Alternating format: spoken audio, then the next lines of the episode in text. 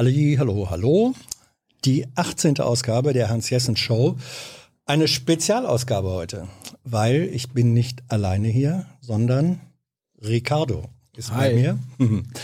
Ricardo Lange, ähm, er verdient sein Geld und hat sein Herz vergeben an dem Beruf der Pflege und bist in den letzten Monaten sehr bekannt geworden. Ricardo, in der Bundespressekonferenz. Du hast eine eigene Kolumne im Tagesspiegel.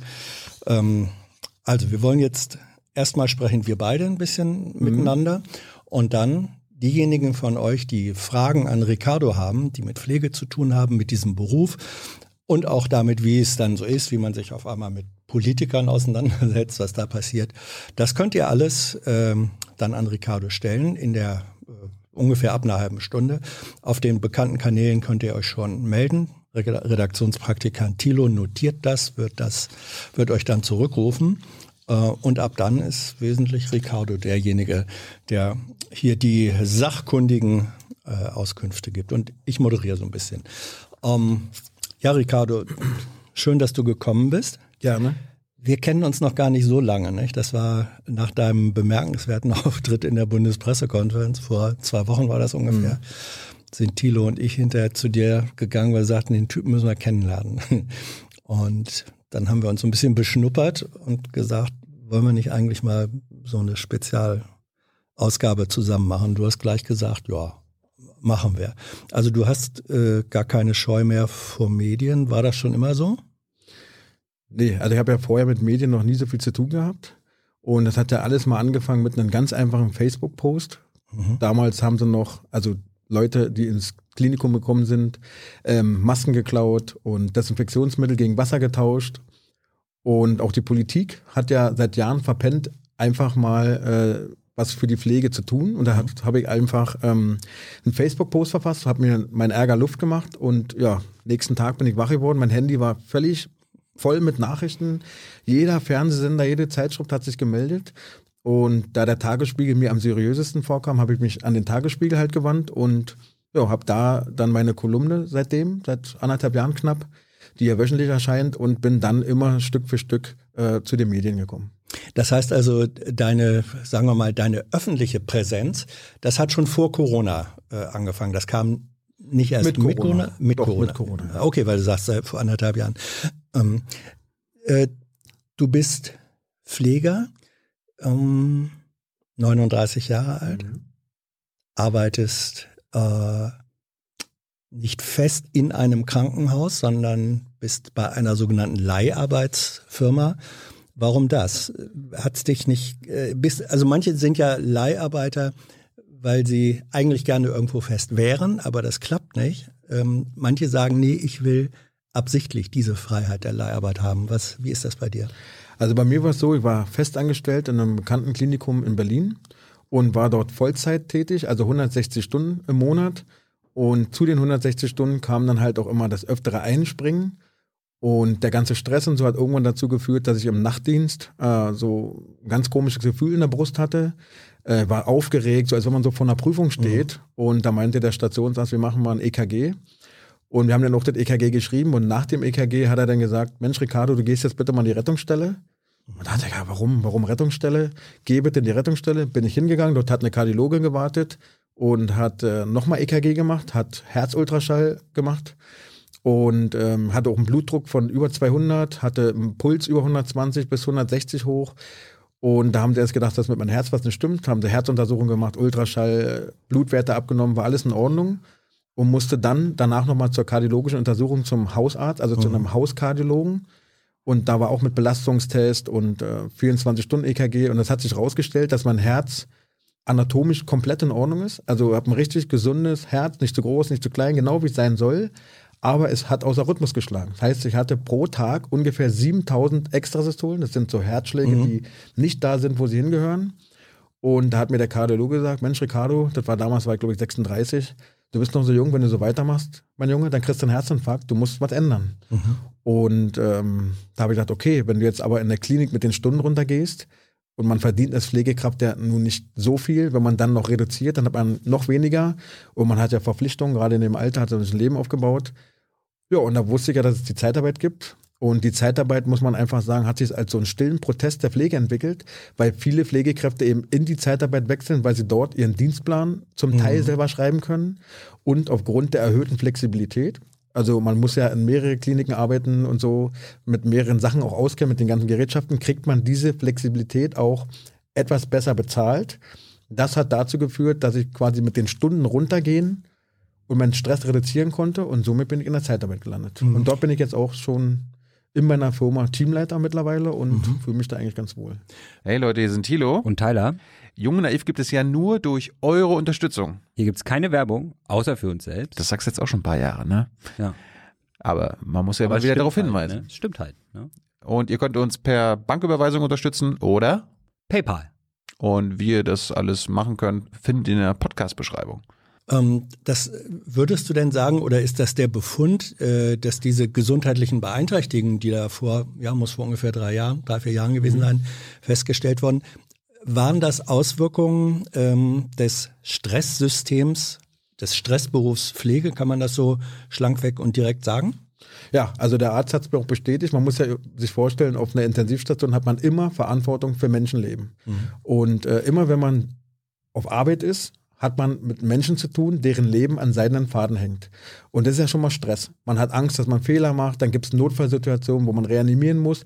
Und dieser ständige Adrenalinausstoß, dann da kommt auch noch dazu, dass man Schichtdienst hat. Also äh, man hat früh, spät und Nacht, ist völlig aus dem Schlafrhythmus. Man hat man zum Beispiel Nachtdienst, dann kommt man nächsten Tag um sieben ungefähr, hat man Feierabend, dann ist man um acht im Bett und dieser Tag zählt als freier Tag und dann muss man aber den darauffolgenden Tag schon wieder zum Frühdienst. Das heißt, dieser ganze Biorhythmus kommt durcheinander und dann springt man auch noch ein. Und das Ganze hat einfach bei mir und bei, auch bei vielen anderen Kollegen mhm. dazu geführt, dass sich gesundheitliche Probleme aufgezeigt haben. Ja, wie du sagst, also Zeitarbeit als, habe ich mir jetzt gemerkt, den Begriff, ähm, als ein stiller Protest äh, ja. in der Pflege. Ähm, wie müsste äh, eigentlich Pflege im Krankenhaussystem, also wir sprechen ja jetzt nicht von der von der häuslichen Pflege, der mhm. ambulanten, sondern von der im, im äh, Krankenhaussystem, ähm, könnte die in einer Art und Weise so organisiert werden, dass dieser Stress wegfällt oder ein Teil davon? Also man könnte es organisieren, wenn man A, mehr Vorgesetzte hat, die wirklich für einen sind. Also unsere ehemalige Pflegedienstleitung hat immer gesagt, dass was wir als Pflegekraft oder Pflegekräfte machen, kann man jeden interessierten Affen beibringen. Und wir sollen froh sein, dass wir da arbeiten dürfen. Ist natürlich, da ist man verärgert, mhm. äh, kündigt dann auch, aber man braucht halt auch mehr Personal. Also es sind nicht nur die Vorgesetzten, sondern auch das Personal, was fehlt. Und Personal kriegt man nur, wenn man die Rahmenbedingungen ändert. Heißt mhm. also, dass man eben ein bisschen besser bezahlt wird, aber vor allem auch mehr Freizeit bekommt und ähm, mehr Freizeit heißt, dass man wieder am Familienleben teilnehmen kann mhm. und eben nicht drei oder sogar vier Wochenende im Monat arbeiten muss. Und ähm, das würde schon viel Stress wegnehmen. Ne? Also, mhm. Warum bist du eigentlich Pfleger geworden? Ich bin Krankenpfleger geworden, kann ich sagen. Ich habe ähm, Polizist, also die Ausbildung zum Polizisten gemacht. Mhm. Und ähm, in der Ausbildung, also die Probezeit war schon vorbei und so, habe ich dann halt festgestellt, dass mein Banknachbar, der neben mir saß, immer irgendwas geflüstert hat und ich habe es nicht verstanden. Und habe ich gedacht, naja, vielleicht hast du eine Nasennebenhöhlenentzündung oder so und bin dann zum Polizeiarzt gegangen, der hat einen Hörtest gemacht, der war nicht so gut. Mhm. Habe auch wirklich mit den Ohren zu tun. Und dann wurde zum Amtsarzt und so und da hat man halt festgestellt, dass ich eine Schwerhörigkeit habe, wo man jetzt nicht unbedingt ein Hörgerät braucht, aber wo man dennoch beeinträchtigt ist und damit war ich polizeilich untauglich, mhm. habe meinen Beruf verloren und bin dann erstmal in so ein tiefes Loch gefallen, weil da fällt ja auch Feuerwehr weg. Man kann nicht mehr zur Armee gehen, da sind da gewisse Dinge überhaupt nicht mehr möglich. Und habe dann ähm, mein Hobby zum Beruf gemacht, war Fitnesstrainer ein paar Jahre. Mhm. Aber das hat mich einfach nicht erfüllt. Also da ging es gar nicht so ums Geld, aber man hat eine Arbeit, man erzählt jeden Tag die gleichen Geräte und aber das hat nicht so einen Sinn gehabt. Und irgendwann war ich dann selber mal krank und musste operiert werden und ähm, lag dann da auf Station und fand es einfach faszinierend, wie Pflegekräfte, was sie für Arbeit haben, mit welchen Menschen diese umgehen können, was sie auch für ein Fachwissen hatten. Und da habe ich, Mensch, Ricardo, mach doch einfach mal ein Praktikum in einem Klinikum. Das habe ich dann auch gemacht, vier Wochen lang, habe mich dann unbezahlt äh, da anstellen lassen als Praktikant, habe mir das Ganze angeguckt, die Klinik war zufrieden, ich war zufrieden und dann habe ich meinen Ausbildungsplatz gehabt.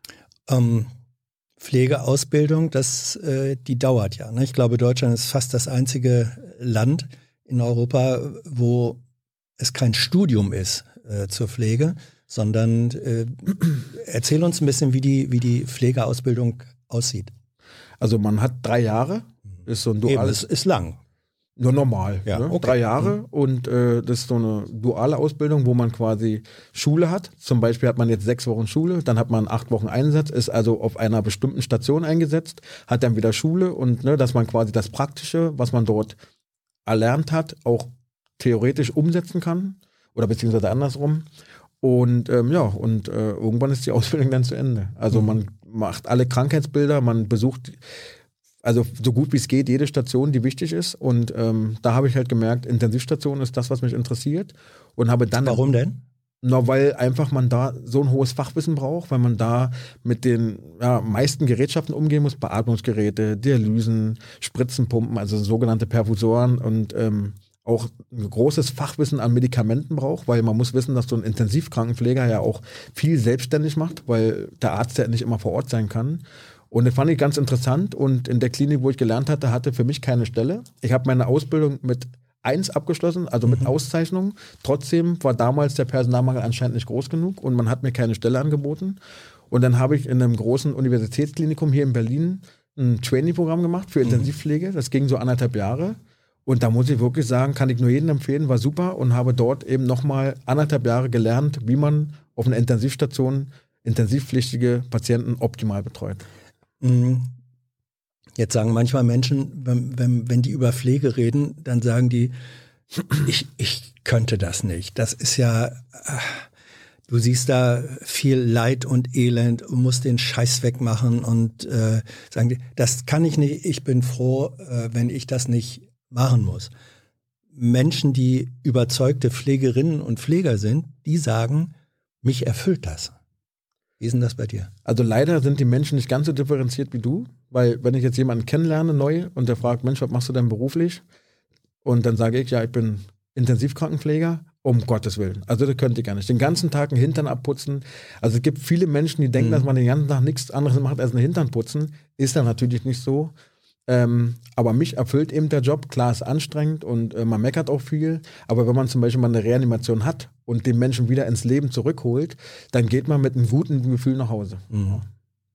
Ähm, bist du eigentlich, ähm, nein, ich, ich, ich frage anders. Ähm, du bist uns jetzt bekannt geworden, vor allem in den letzten Wochen und Monaten durch die BPK, durch, durch Social Media und davor eben auch schon, ähm, wie du sagtest, durch deine Kolumne beim Tagesspiegel. Äh, was hat das mit dir in deinem Leben und in deinem Beruf gemacht? Hat sich da was verändert? Also ähm, man ahnt gar nicht, was A, das für ein Aufwand ist. Also viele denken, ja, was machst du, man geht in der mal arbeiten und so, aber es ist wirklich oft so, dass man nach dem Nachtdienst dann zum Beispiel mit der Journalistin spricht, man schreibt dann den Text, die Journalistin verbessert, man tauscht sich aus, es dauert manchmal mehrere Stunden, bis man so einen Tagesspiegeltext hat. Ähm, das ist das eine. Auch diese ganzen Besuche bei, oder jetzt auch bei euch. Ich hatte heute zum Beispiel Frühdienst und bin dann gleich hierher gekommen. Frühdienst heißt, das hat um halb sechs oder wann angefangen? Na, um sechs. Um sechs bis angefangen, 14.30 ja. Uhr. Ne? Und dann hatte ich noch ein anderes Interview und bin dann im Anschluss gleich zu euch. Also es nimmt schon sehr viel Zeit in Anspruch. Was ich aber viel schlimmer finde, sind ähm, Anfeindungen. Also ich finde zum Beispiel, wenn man sich öffentlich zu etwas äußert, wie zum Beispiel Corona, Pflegenotstand, gibt es immer Leute, die einen dann in den sozialen Netzwerken beleidigen, bedrohen. Ähm, damit kann ich umgehen, weil ich sage mir einfach, man weiß ja nicht, was der Grund für den seine Meinung ist. Ich finde es viel schlimmer, wenn man dann so Nachrichten bekommt. Ich hatte mich mal emotional geäußert, dass man ähm, Verstorbene in der Corona-Zeit in schwarze Säcke packen muss, einfach au- aus Infektionsschutzgründen. Und da habe ich wirklich Nachrichten bekommen, ähm, ich hätte den falschen Beruf, weil Müllmann der seinen Müll nicht in Säcke packen kann, hat eben den falschen Beruf. Und das hat mich wirklich getroffen. Man zweifelt dann so, was ist mit den Menschen los? Also ich hätte mir nie vorstellen können, dass es vor der Pandemie, hat man damit ja nichts zu tun, dass es Menschen gibt, die so denken. Ja? Und ähm, auch aufgefallen ist mir, dass man immer genau aufpassen passen muss, was man sagt.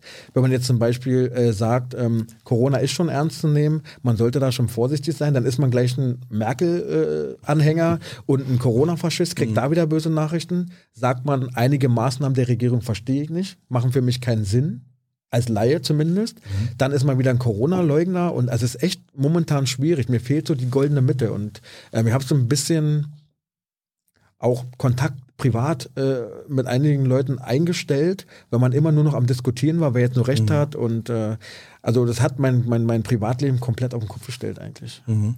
Ähm, äh, das ist ja so eine allgemeine Erfahrung, dass gerade in dieser äh, Pandemie-Krisenzeit da finden auch sowas wie, wie soll man sagen, soziale Aufspaltungen statt, die manchmal dann durch Familien, durch Freundeskreise äh, hindurchgehen, dass Menschen, die ein Leben lang äh, eng befreundet waren, alles Mögliche unterschiedlich diskutieren konnten. Auf einmal findet man sich da in feindlichen Lagern wieder. Ja. Ist das, ähm, geht diese Lagerbildung eigentlich auch durch euren Beruf, durch eure Berufsgruppe bei den Kolleginnen und Kollegen oder ist das so, dass euer Fachwissen euch da so ein bisschen davor schützt, vor so einer Aufspaltung? Also wir haben in Anführungsstrichen ja das Glück, weiß nicht, wie ich es anders formulieren soll, wir sehen ja, was diese Krankheit macht. Wir sehen, dass es diese Krankheit gibt. Und dadurch äh, wird natürlich kein Kollege sagen, es gibt kein Corona. Mhm. Man ist natürlich manchmal auch unterschiedlicher Meinung, was die Maßnahmen angeht. Ne? Da hat ja jeder so sein eigenes Bauchgefühl. Ähm, aber wie ich auf der Bundespressekonferenz schon gesagt habe, man ist ja auch so ein bisschen betriebsblind. Ne? Mhm. Also ich als Intensivkrankenpfleger sehe ja nur die schweren Verläufe und die Todesfälle. Heißt ja nicht, dass draußen jetzt jeder an Corona erkrankt und sterben wird. Aber genauso gibt es draußen Menschen, die sehen eben nur die leichten Verläufe was eben nicht heißt, dass es Corona nicht gibt. Also man ist, ich glaube, jeder ist so ein bisschen gefangen in seinem Tunnelblick und äh, ich glaube, wir würden alle ganz gut daran äh, legen, wenn wir über den Tellerrand hinausschauen. Hilft dir persönlich sozusagen diese Erfahrung? Du bist ja jetzt eine öffentliche Figur geworden. Nicht? Du bist auf der einen Seite der Pfleger, der du immer warst und auch, auch weiter bist und gleichzeitig du bist medial präsent. Vermutlich erkennen dich gelegentlich jetzt auch schon Leute auf der Straße und sagen, ja. hey, dich kenne ich doch. Und so. Mhm. Ähm, hilft, hilft dir das für dich selbst, dass du sagst, ja, ich komme damit so ein bisschen aus dem Tunnelblick raus.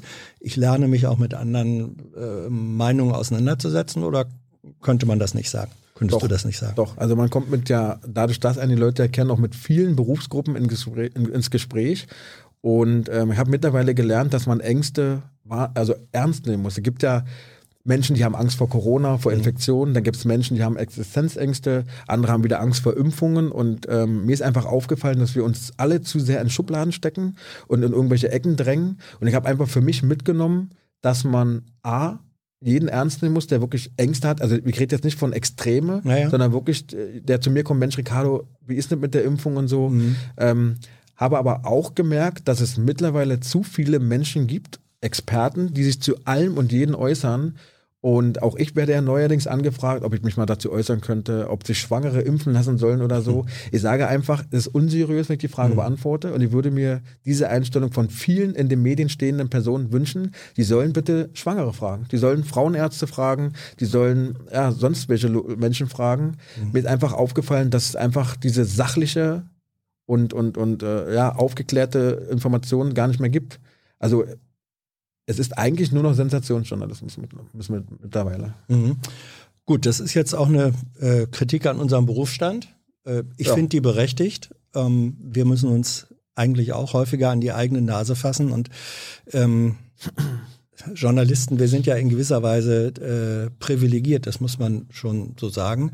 Du hast häufig als Journalist kommst, tauchst du dann irgendwo auf, wenn irgendwo was ganz Besonderes passiert. Ne? Und wenn das Besondere vorbei ist, von dem die betroffenen Menschen ein Leben lang wissen, oh, das war jetzt etwas Besonderes, für uns Journalisten ist das manchmal Alltag und wir hüpfen zum nächsten Besonderen rüber. Und da kriegt man auch einen verzerrten Blick auf die, auf die Realität. Ich glaube, das hast du ziemlich richtig ähm, angesprochen. Also wenn ihr äh, Fragen habt äh, an Ricardo, dann ähm, im weiteren Verlauf, wir hatten auch vorher drüber gesprochen, du antwortest wenn da Fragen dabei sind, wo du sagst, sorry Leute, dazu habe ich nichts zu sagen. Ich kann hier nichts drüber reden, ob Schwangere geimpft werden sollen. Du, du sprichst zu dem, äh, worüber du sprechen willst. Und wo nicht, dann nicht. Ne? Und kann vor allem. Und kann, ja, ja. Wollen kann man alles, aber ja. die Frage ist, wie seriös ist das Ganze? Ja, ne? ja okay. Ähm, ich bringe einfach schon mal eine Frage äh, rein. Tilo reicht mir ab und zu schon mal äh, Fragen mit rein. Ähm, T aus B, ich glaube Bremen, fragt, ähm, anknüpfend an das, was du vorher gesagt hast, lohnt sich die Weiterbildung äh, zum Intensivpfleger, die du ja gemacht hast, also A finanziell und auch B allgemein von der Arbeit her? Ist das ein Weg, den du Menschen, die sowieso in der Pflege sind oder das erwägen, das empfehlen würdest? Also ich habe nicht die Weiterbildung zum Intensivpfleger gemacht, sondern habe ein Training-Programm, das ist so, ein, so eine Schulung gemacht, anderthalb Jahre. Es gibt ja noch den Fachkurs, den A&I-Kurs für äh, Pflegekräfte, die auf der Intensivstation arbeiten. Und ähm, finanziell lohnt sich das momentan nicht. Ne, man kriegt da, weiß nicht, 50 Euro mehr oder so, ist ja von Klinik zu Klinik unterschiedlich. Aber es lohnt sich auf jeden Fall, um sein Fachwissen zu erweitern, um einfach zu wissen, warum mache ich etwas und wie mache ich etwas richtig. Also wenn man es auf der Wissensschiene betrachtet, dann lohnt sich das auf jeden Fall, weil jeder sollte ja den Anspruch haben, seine Arbeit bestmöglich äh, zu machen. Ne? Mhm. Ähm, jetzt wird auch gefragt, äh, es gibt Leute, die noch nicht wissen, welche Ausbildung sie machen sollen. Warum sollte so jemand Pflegerin oder Pfleger werden? Also ich kann daran wirklich nur appellieren, dass auch junge Leute den Beruf ergreifen, weil man hat ja immer mit einem interdisziplinären Team zu tun, man hat mit Ärzten zu tun, man hat mit Ergotherapeuten zu tun, man hat mit Physiotherapeuten zu tun, mit ganzes Spektrum im Krankenhaus, Rettungsstelle und ähm, der Vorteil ist einfach als Pflegekraft A, dass man was Gutes tut, mhm. man kann Menschen helfen, was einem auch ein gutes Gefühl gibt, wenn man dann genug Personal hat und man dann nach Hause kommt und man hat so viele, ich sag mal, Möglichkeiten auch mal zu wechseln. Wenn man dann irgendwann sagt, ach naja, Intensivstation liegt mir jetzt nicht, kann man auf die Psychiatrie wechseln oder man kann in die Rettungsstelle gehen. Man hat einfach so viele Fachbereiche, die man ablaufen kann, wenn man denn möchte, bis man dann für sich das Richtige gefunden hat. Wie bist du eigentlich, äh, wie kam das, dass du auf einmal in der Bundespressekonferenz gesessen hast, neben dem Gesundheitsminister Jens Spahn und dem Chef des RKI, Lothar Wieler? War ein harter Weg, war wirklich ein harter Weg mit vielen Hürden und Stress. Ich hatte am 11. April, glaube ich, letzten Jahres Herrn Spahn zum Probearbeiten aufgefordert. Und das Ganze kam dann, äh, hat der Tagesspiegel natürlich auf die Titelseite gebracht. Und damals war ich noch so naiv und hochnäsig, sage ich jetzt mal, und habe geglaubt, der antwortet. Hat er nie getan. Und habe dann aber nicht aufgegeben. Bin jemand, der, wenn er etwas will, dann beißt er sich fest. Und meine Mama hat immer gesagt, Mensch, Ricardo, lass es doch, wirst du nie schaffen, sag Mama, du wirst sehen, ich sitze neben ihm irgendwann und werde mit ihm sprechen. Und das Ziel habe ich bis heute verfolgt ja. und habe immer wieder gestänkert im Tagesspiegel, meiner Kolumne, auch bei Facebook. Ähm, und dann gab es ja diesen Vorfall mit den Schauspielern. Ja. Ne, also dieses alles dicht machen, diese Genau, Videos. alles mhm. dicht machen. Da mhm. hat der Herr Spahn sofort den Herrn Liefers und so mhm. ein Gesprächsangebot gemacht. Und dann habe ich im Tagesspiegel einfach geschrieben, so läuft es also. Man muss also prominent sein und man muss laut genug schreien, dann redet Herr Spahn mit einem. Mhm. Ja, und äh, einen Tag später kam dann die E-Mail, ob ich denn Interesse hätte. Ich habe dann ja gesagt und dann kam der Anruf von mhm. Jens Spahn persönlich. Ja, also Jens Spahn hat ja dann in der BPK, BPK auch gesagt, ja, wir haben ja gestern schon darüber genau. gesprochen. Ähm, wie hat man sich das vorzustellen? Da haben manche, glaube ich, die das mitgekriegt haben, gesagt, aha, aha, äh, da wurde er, wurde Ricardo eingenordet und es wurde verabredet, äh, was darf er sagen, was nicht. War das so oder war das ganz anders? Ich kann ganz genau sagen, wie es war. Äh, lustige Story, ich hatte ja einen Nachtdienst an dem mhm. Tag und bin da gerade frisch aus der Dusche gekommen und saß quasi, ja, Später war er nackt auf der Couch. ja. Und dann klingelte das Telefon und dann war Jens Spahn dran. Mhm. Da ist man natürlich erstmal, pff, oh krass, ja, er ist wirklich persönlich angerufen. Ja. Also und nicht irgendwie Vorzimmer und äh, nee, nee. guten Tag, sondern, sondern das Telefon klingelt, genau. du hast lange ja. Jens Spahn, so war das? Ja, genau. Und da ist man erstmal, oh krass, man ist ja gerade wach geworden, man sitzt da, der, ne? ähm, und dann haben wir ganz normal gesprochen und ähm, er hat mir den Ablauf erklärt, also dass mhm. man ungefähr so fünf, sechs Minuten ein Eingangsstatement macht und ähm, dass dann Journalisten Fragen stellen, ob mhm. ich dann noch Fragen hätte.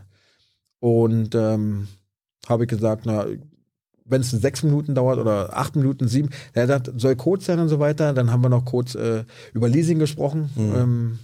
Wie da meine Meinung ist, wie seine Meinung ist. Also, also Zeitarbeit. Zeitarbeit, ja, genau. Ja. Mhm. Ne, mhm. weil äh, da ja auch immer in, in, dem, in der Politik so dagegen gehetzt wird, fand ich mhm. nicht so gut, habe ich ihm auch gesagt. Aber er hat zu keinem Zeitpunkt mir mhm. gesagt, was ich sagen soll. Er hat mhm. zu keinem Zeitpunkt äh, mir in irgendeine Richtung vorgegeben. Es war mhm. einfach nur, er wollte wissen, wie es mir geht. Er mhm. wollte wissen, ob ich aufgeregt bin. Er hat gesagt, Herr Lange, Sie schaffen das, Sie sind nicht auf den Mund gefallen, also muss er ja auch gewusst mhm. haben, mit wem er spricht. Ja. Und ähm, ja, und dann hat er mir noch viel Erfolg gewünscht und hat mir dann noch versprochen, dass nach der Bundespressekonferenz ein nächster Termin stattfinden wird, wo ich meine Kritik mhm. und Punkte ihm vortragen kann, weil das ja eigentlich nicht Sinn und Zweck der Pressekonferenz war. Ja. Aber er hat mich nicht einladen wollen, das muss Okay. man ganz klar sagen. Ja, also sozusagen faires Vorgespräch. Ja, also das Ja. muss man ihm wirklich. Hoch anrichten. Ja. Okay. Und äh, ja, dann war diese Bundespressekonferenz, das haben viele live gesehen, manche dann auch im Zusammenschnitt. Und dann war, am Anfang war sozusagen dein Statement in wohlgesetzten Worten, das hat er sich auch alles und viele angehört. Und dann äh, kamen die Fragen, äh, ich glaube, es waren Fragen von Thilo dabei, die dann äh, sozusagen bei dir ein bisschen den Vulkan zum Ausbruch äh, äh, gebracht haben. Ähm, das hat dich irgendwie getriggert und dann hast du sozusagen etwas loswerden wollen. Wie war das? Also erstmal hat mich gestört, dass ich in der, also zum ersten Mal sitzt ein Krankenpfleger, also von ganz unten, ich bin ja kein Politiker, kein Experte, sondern einfach nur Krankenpfleger, nur, Mhm. und der sitzt in der Bundespressekonferenz. Und dann sitzen da zig Journalisten und niemand fragt etwas. Thilo war ja der Einzige, der dann die richtigen Fragen gestellt hat.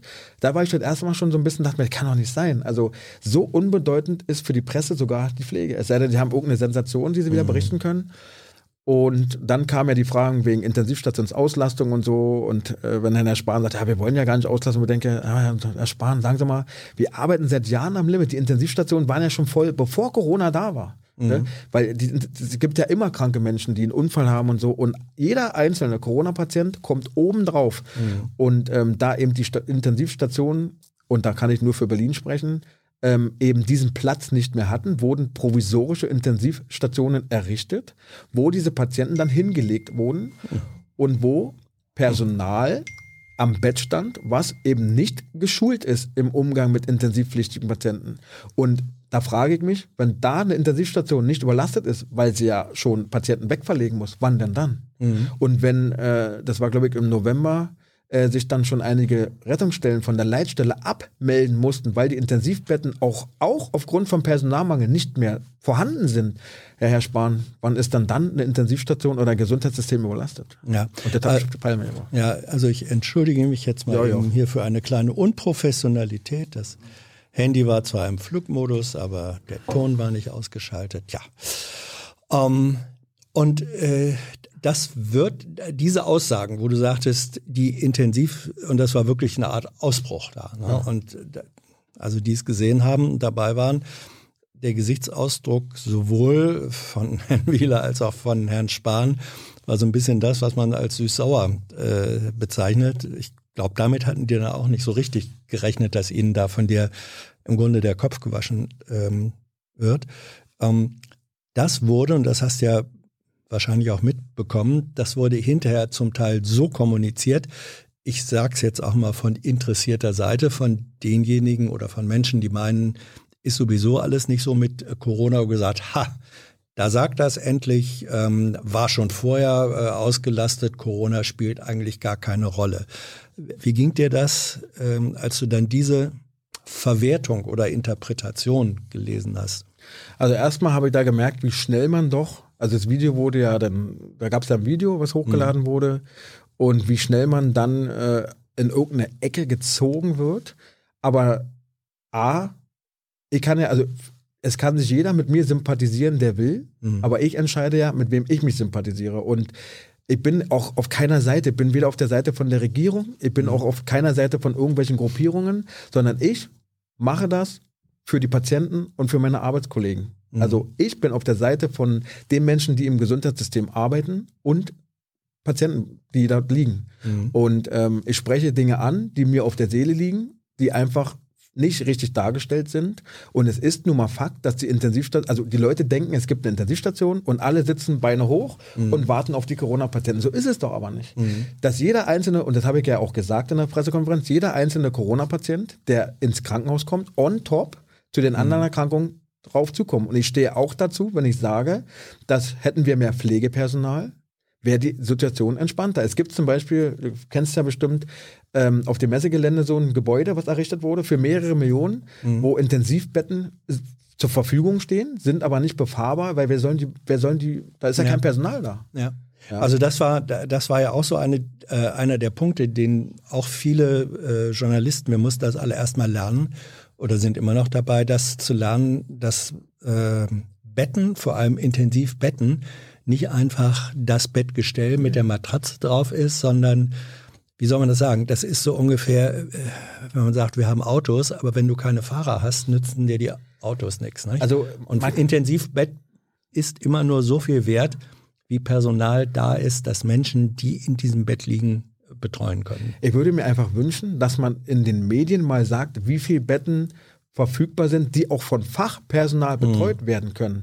Und ein Intensivbett braucht ja nicht nur einen Fachpfleger, oder beziehungsweise Pflegepersonal, was sich damit auskennt. Es braucht einen Arzt, der sich damit auskennt. Und dann geht's ja auch noch organisatorisch weiter. Da gibt's gewisse Halterungen für gewisse Gerätschaften. Da, die Absaugung zum Beispiel, wenn ein Notfall ist, muss sofort zugänglich sein. Wenn ein Patient keine Luft kriegt, dann muss ich nicht erst irgendwo rumklettern und dann eine Absaugung holen. Also die, auch die örtlichen Gegebenheiten müssen ja optimal an die Versorgung von Schwerstkranken angepasst sein. Und nur weil ich in irgendeine Hinterstube im Bett schiebe äh, und nenne es Intensivbett, ist es für mich kein Intensivbett, sondern ein provisorisch geschaffener Beatmungsplatz.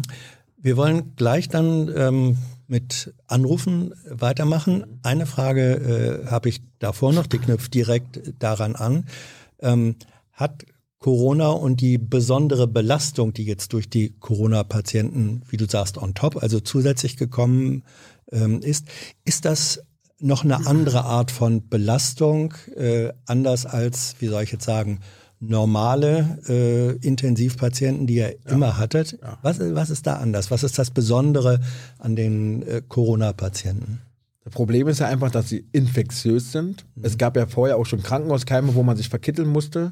Aber wenn man jetzt die ganze Station voll hat von Corona-Patienten oder zumindest ein Dreiviertel davon, dann ist man den ganzen Tag in Schutzkleidung. Das heißt also, man hat einen Kittel an, der ist so aus Kunststoff, äh, der wasserabweisend ist, damit natürlich die Sekrete des Patienten nicht auf meine Kleidung oder auf meinen Körper kommen. Im Umkehrschluss ist es aber so, dass mein meine Wärme, die ja natürlich bei körperlicher Arbeit entsteht und auch Schweiß ja nicht, der kann ja nicht weg. Man durchnässt quasi bis auf den Schlipper, muss man einfach sagen, durch. Die Kleidung wird nass, dann hat man eine Schutzmaske auf. Also nicht die ganzen normalen äh, OP-Masken, sondern wirklich eine dichte Maske, die alles abdichtet. Man kriegt da wirklich schwer Luft und dann sind die Patienten eben von der Lunge so krank, dass sie meistens auf den Bauch gedreht werden müssen. Und ähm, jeder, der es vielleicht mal, kann ich nur empfehlen, gibt es äh, äh, Charité Ja, die Doku. Ja. kann sich das ja mal angucken. Man Ja. braucht da fünf Leute und es ist wirklich körperliche Schwerstarbeit, den Patienten zu drehen. Und das ist einfach, ja, man kommt aus den Zimmern teilweise nicht mehr raus. Gut, wir fangen jetzt an. Die erste Anruferin, der erste Anrufer. Hallo, wer ist da? Hallo, hier ist die Isabel Ruland aus Bonn. Hi. Und äh, ich freue mich sehr, dass ich ähm, teilnehmen darf und Mhm. Fragen stellen darf. Isabel, schieß los. Ja, hallo Ricardo. Ähm, ich möchte erstmal sagen, dass ich das total klasse finde, wie du auf der Bundespressekonferenz und auch bei Lanz aufgetreten bist, dass du diese Kolumnen schreibst. Ich finde das gerade in der Pandemie unglaublich wichtig, dass Menschen in der Öffentlichkeit Gehör bekommen und sprechen dürfen, die einfach an der Basis sind, die genau wissen, was diese Pandemie bedeutet für euch Krankenpfleger und äh, für die Menschen. Für eigentlich müssten noch mehr aus der einfachen Bevölkerung zu Wort kommen, aber du hast das geschafft und ich finde das ganz toll und ähm, du machst das sehr gut. Vielen Dank. Ähm, so, erstmal das Lob, genau. Jetzt habe ich, ähm, ich habe mir ein paar Fragen überlegt, was mich äh, aus deiner Praxis interessiert mit Covid-19-Patienten, also mit den Schwerstkranken auf der ITS. Ähm, mich interessieren die Angehörigen. Ähm, wie empfindest du das? Wie geht es denen und wie, wie betreut ihr die? Wie, wie könnt ihr mit denen umgehen, äh, mit den Angehörigen? Erstmal allgemein Angehörige. Ich werde noch spezieller nachher. Also es ist schon für die Angehörigen echt schwierig, weil die dürfen ja eben nicht ins Krankenhaus kommen und ihre ja, Familienangehörigen besuchen. Ist natürlich für die Angehörigen mega schwer, weil die wissen, dass ihr Mutter, Vater, wer auch immer schwer krank auf der Intensivstation liegt und sie bekommen ja nur die Informationen von uns oder überwiegend von den Ärzten und ähm, das ist für die natürlich sehr schwer und auch für uns, weil a, wir müssen uns ja dann auch noch die Zeit nehmen, dann diese Telefonate zu führen ähm, sind aber eigentlich müssen die die ganze Zeit im Zimmer sein. Also da muss man so ein bisschen so den Spagat wagen. Und ähm, mir tut's halt einfach weh, dass eben, wenn die Leute kommen dürfen, also die Angehörigen, und die dürfen eben erst dann kommen, wenn der Patient so schwer krank ist, dass es sich abzeichnet, dass er versterben wird. Und dieser Abschied ist eben mit Kittel, mit Handschuh, wie auf der Bundespressekonferenz erwähnt. Und ähm, das ist der letzte Kontakt, den dieser Angehörige mit seinem sterbenden ähm, Mutter oder Vater hat. Und das ist für uns halt auch sehr schwer, das mit angucken zu können, weil wie will man da trösten? Wie, welche Worte soll man da wählen? Das ist halt echt schwierig. Ne? Hm. Ja, habt ihr da Möglichkeiten? Also es gibt ja auch Krankenhausseelsorger oder Psychologen, die äh, so eine Situation dann mitbetreuen. Gibt es für die Angehörigen da überhaupt Möglichkeiten oder ist das auch aufgrund von einer hochinfektiösen Situation dann gar nicht möglich? Also wir sind als Pflegekraft immer vor, vor Ort an Stelle und versuchen die Angehörigen aufzufangen. Manchmal reicht es einfach, wenn man anwesend ist und gar nichts sagt. Manchmal tröstende Worte, es ist immer situationsbedingt. Es gibt aber auch die Möglichkeit in den Kliniken von Seelsorger, also ein Pfarrer zum Beispiel, den man dazu holen kann. Ähm, es macht jede Klinik anders. Ich habe in der Charité-Doku ist zum Beispiel sogar eine Psychologin da, gibt es jetzt nicht an jeder Klinik. Ja, aber selbst da könnte meiner Meinung nach noch mehr passieren. Mhm. Ja, ähm, und dann habe ich noch eine speziellere Frage. Mhm. Es ist ja jetzt momentan so, dass ähm, zunehmend meine Generation, also ich habe auch Kinder, meine Generation. Magst auch du sagen, wie alt du bist? Mit, ich bin 52. Okay. Und ich habe zwei Kinder, schulpflichtige Kinder. Also ich stecke mittendrin im Haifischbecken der Pandemie von Familien. Mhm. Ähm, und ähm, ich, man beobachtet natürlich mit Sorge, dass also die Patienten auch auf der ITS ähm, zunehmend jünger werden und in meine Generation rutschen. Und ähm, die haben ja nun auch Kinder. Ich weiß nicht, ähm, ob du auch Patienten hast oder dazu was sagen kannst, ähm, wie es dann speziell Kindern geht, deren Mama oder Papa auf der ITS liegt und ja nun sehr, sehr schwer und lebensbedrohlich krank ist. Also da hatte ich tatsächlich so einen Fall, der genau passend ist. Es war eine Mama, die war Mitte 50, war eine Patientin, die war die stabilste auf der ganzen Station, war die einzige, die war zwar beatmet und ins künstliche Koma gelegt, musste aber zum Beispiel nicht auf den Bauch gedreht werden. Und da hat man gedacht, naja, ist eine junge Frau, ne, weil mit fünf, 50 oder 55 ist man meiner Meinung nach noch nicht alt. Ich werde ja auch 40 dieses Jahr. Hm. Und die hat sich dann aber irgendwann so verschlechtert, also wo man wirklich gar nicht mit gerechnet hat. Und ähm, dass sie dann die ECMO bekommen musste, das ist ja dieses Lungenersatzverfahren, mhm. wo ja jeder von gehört hat mittlerweile schon. Und das Problem ist halt, die liegen ja wochenlang da und man kämpft wochenlang mit seinen Kollegen, auch mit der Familie zusammen, auch wenn es nur am Telefon ist, um das Leben dieser Patientin. Und dann kommt der Tag, an dem der Arzt, das muss ja immer der Arzt machen, ähm, die Kinder anrufen und sagt, die Mama wird die Nacht leider nicht überleben. Wenn sie sich verabschieden wollen, kommen sie vorbei. Und ich habe ja selber auch eine Mama. Ja, und ich liebe meine Mama über alles, bin so Mamakind und auch mein Papa und so, bin so familiär geprägt. Und wenn man dann sieht, wie dort sind ja dann meistens mein Alter, trauern, Abschied nehmen und dieser Abschied aber eben so distanziert stattfinden muss, dann äh, ist es für mich schwer, für die, für die Kinder schwer. Also es ist echt eine blöde Situation, die man eben nicht gerne hat. Also das ist wirklich ähm, ja, ganz großes Trauerspiel.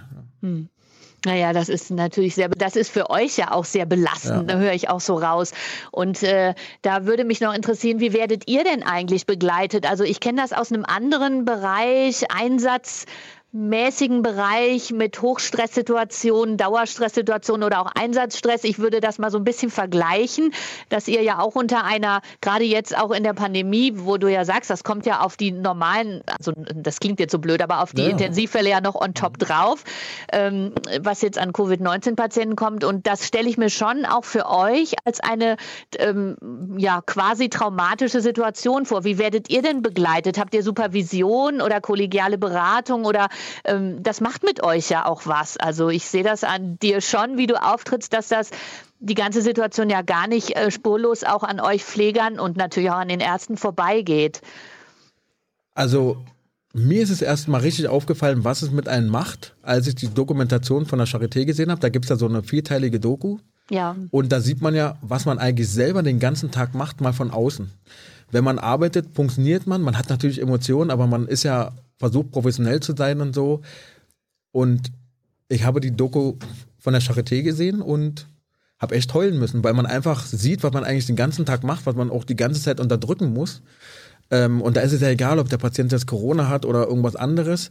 Man äh, merkt dann einfach mal, was man da eigentlich macht, was man eigentlich sieht. Und leider gibt es diese Supervision eben nicht in dem Ummaße, wie es sein sollte. Ähm, es gibt eine sehr enge Bindung, zumindest da, wo ich arbeite. Und da habe ich auch eine Ärztin, mit der ich mich super verstehe, eine, eine enge Bindung zwischen Pflegekraft und Arzt und man baut sich da eher so gegenseitig auf.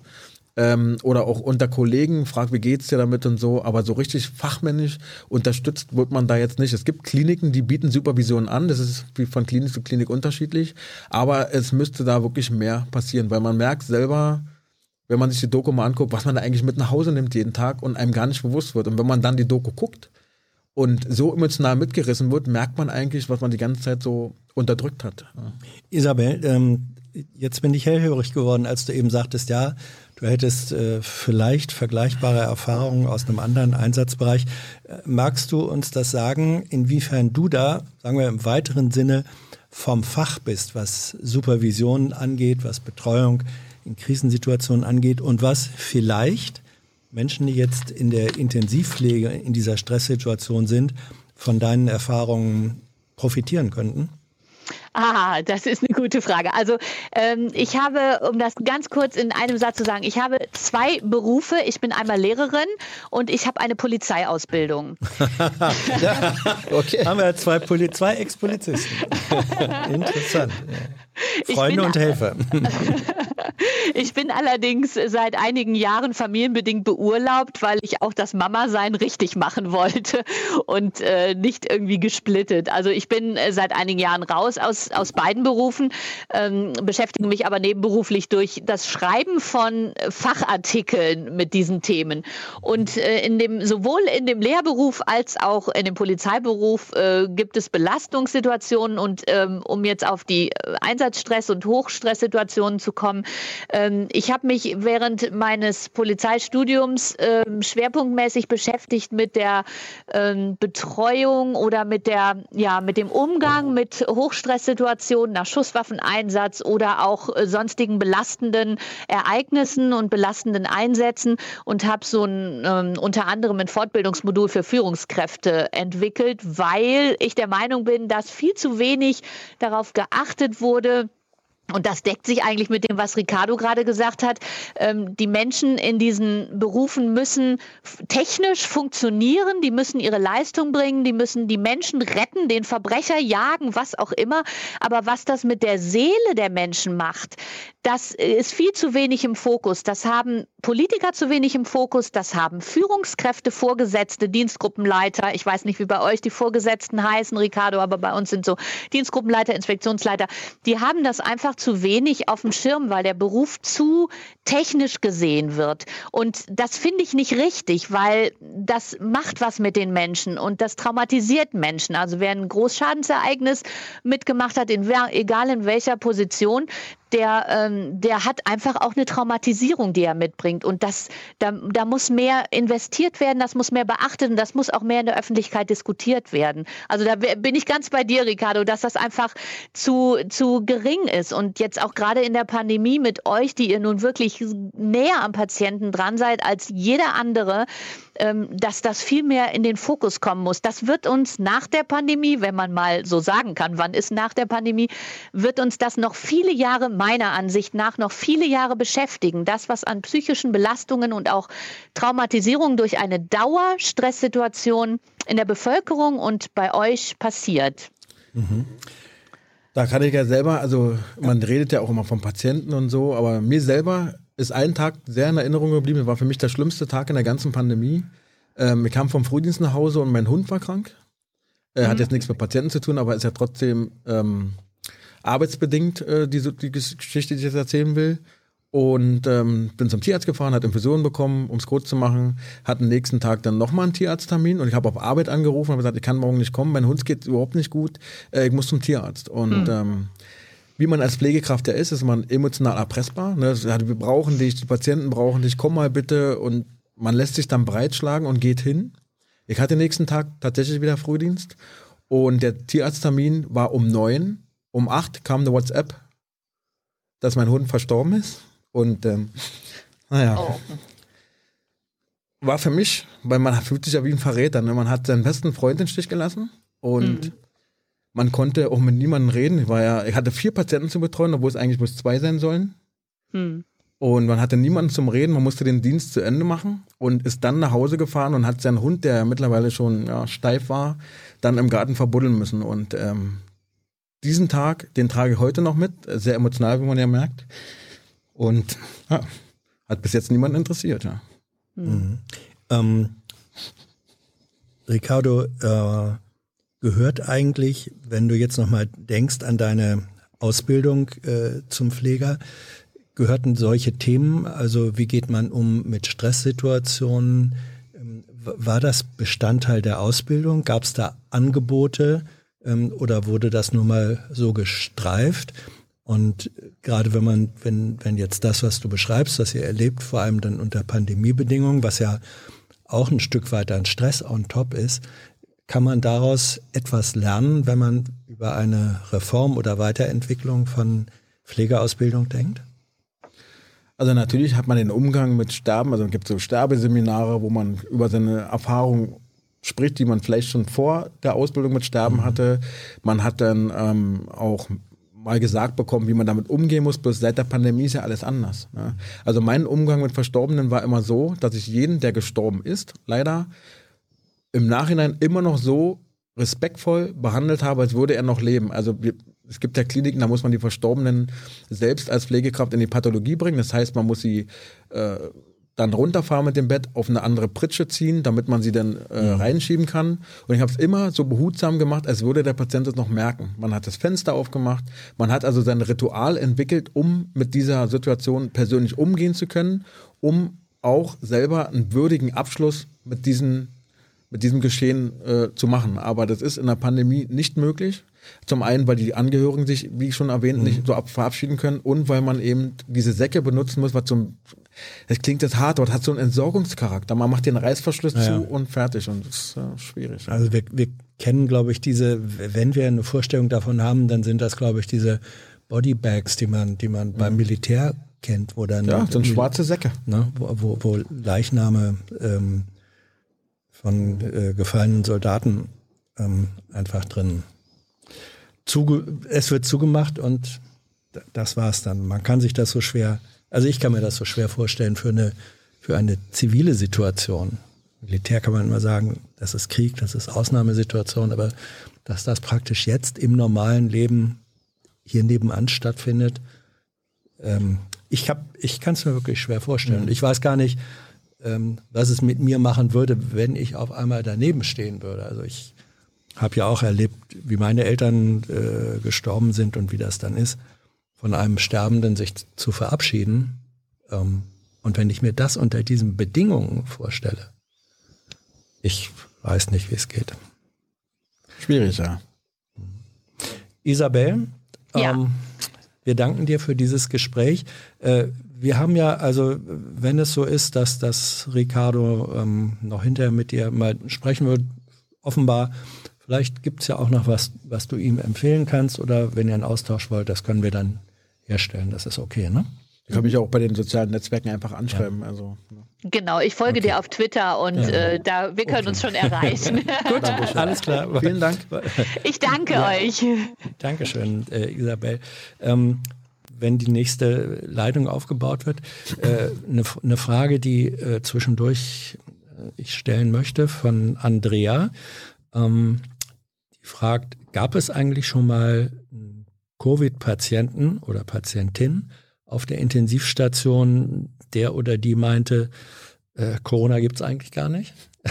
ich meine, äh, es wäre eine krasse Situation. Ne? Also es, es sind nicht eher so die Patienten, die sowas sagen, sondern mhm. es gibt äh, Angehörige. Wir hatten tatsächlich mehrmals den Fall, wo ein Mensch verstorben ist und die Angehörigen dann gefragt haben, war es denn wirklich Corona und ob wir das beweisen können. Mhm. Also wir hatten auch schon den Fall, da gab es äh, eine große Familie, also da Cousins und die natürlich alle sich verabschieden durften, mhm. durften aber die Intensivstation nur betreten mit Maske und den gängigen Schutzmaterialien. Und die haben es abgelehnt, weil Corona ist ja Quatsch und das wollen sie nicht. Da haben wir gesagt, na, da könnt ihr nicht reinkommen. Da gab es übel Stress, mussten wir auch fast die Polizei holen. Und die sind dann rein, haben sich verabschiedet und der Patient oder die Patientin ist gestorben. Und die haben dann einfach Mundschutz und so alles ausgezogen, haben die Patient geküsst Mhm. Weil einfach Corona gibt es ja nicht. Sowas hat man natürlich auch, ja. Aber ja. da sind es nicht die Patienten, bei denen geht es ja schlecht. Die glauben dann schon eher, dass es das gibt, aber die Angehörigen haben manchmal noch Zweifel und damit hat man es natürlich auch zu tun, ja. Das ist, was du jetzt äh, beschreibst, gerade diese, diese Verabschiedung, äh, wird der Mundschutz abgesetzt und, und geküsst. Äh, das kann ich in irgendeiner Form Ja. auch noch verstehen, weil das ist eine, das ist eine natürliche menschliche Absolut. Regelung. Jemanden, den du dein Leben lang kennst und, und von dem du weißt, dieser Mensch geht jetzt ähm, von uns, den werde ich nie wiedersehen. Äh, das war übrigens bei, bei der Ebola-Bekämpfung in Afrika, war das eine der schwierigsten ähm, Aufgaben dort für die Ebola-Bekämpfer, ähm, den Menschen und gerade in den, in den Stammeskulturen ist beim Abschiednehmen von Toten die körperliche Berührung vermutlich nochmal ein Stück weit wichtiger als bei uns. Und das war eine der großen, großen Aufgaben und Schwierigkeiten da, den Menschen zu sagen, ähm, ihr dürft euch, es darf keine körperliche Berührung geben. Also die Schwierigkeit ist auch bei uns, weil wir eben wissen, wie wichtig den Menschen, und das ist total nachvollziehbar, der Abschied von den eigenen Angehörigen ist.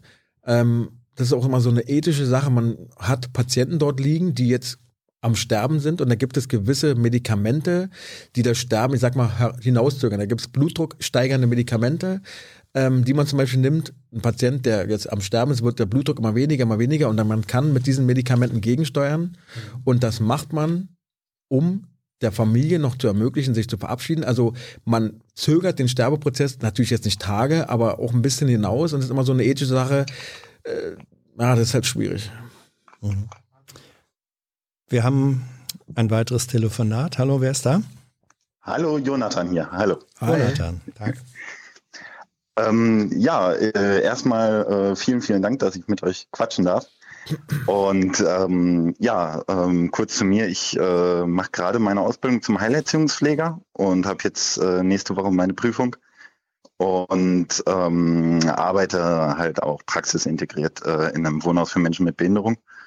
Und äh, erlebe bei uns halt auch äh, sehr deutlich die Auswirkungen von Corona auf äh, meine Klienten und auf meine Kollegen. Und äh, kurz vorweg nochmal ähm, an Ricardo. Ähm, äh, er hat auch, ähm, wie ich, äh, äh, so ein bisschen den Beruf als Quereinsteiger erlebt und das äh, finde ich auch sehr interessant. Ich komme auch ursprünglich aus der Industrie und habe mir irgendwann gedacht, Mensch, du willst doch was machen, äh, was irgendwie sinnstiftender ist oder wo du äh, mit einem gewissen Stolz, dass du was Vernünftiges getan hast, von der Arbeit kommen kannst. Ähm, ja, und um zu meiner Frage zu kommen, ähm, ich äh, werde jetzt nach meiner Ausbildung, gesetzt im Fall ich bestehe sie denn, ähm, übernommen von meinem Betrieb und werde dann Vollzeit als äh, Heilerziehungspfleger im Gruppendienst arbeiten.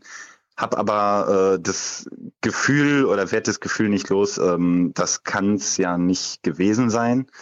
Ähm, irgendwie muss ich doch was dafür tun, äh, das Berufsfeld, ob es jetzt Heilerziehungspflege oder Intensivpflege ist, ähm, irgendwie zu verbessern, äh, was für meine Kollegen rauszuholen, die Arbeitsbedingungen zu verbessern, ähm, dementsprechend natürlich auch was für unsere Klienten rauszuholen.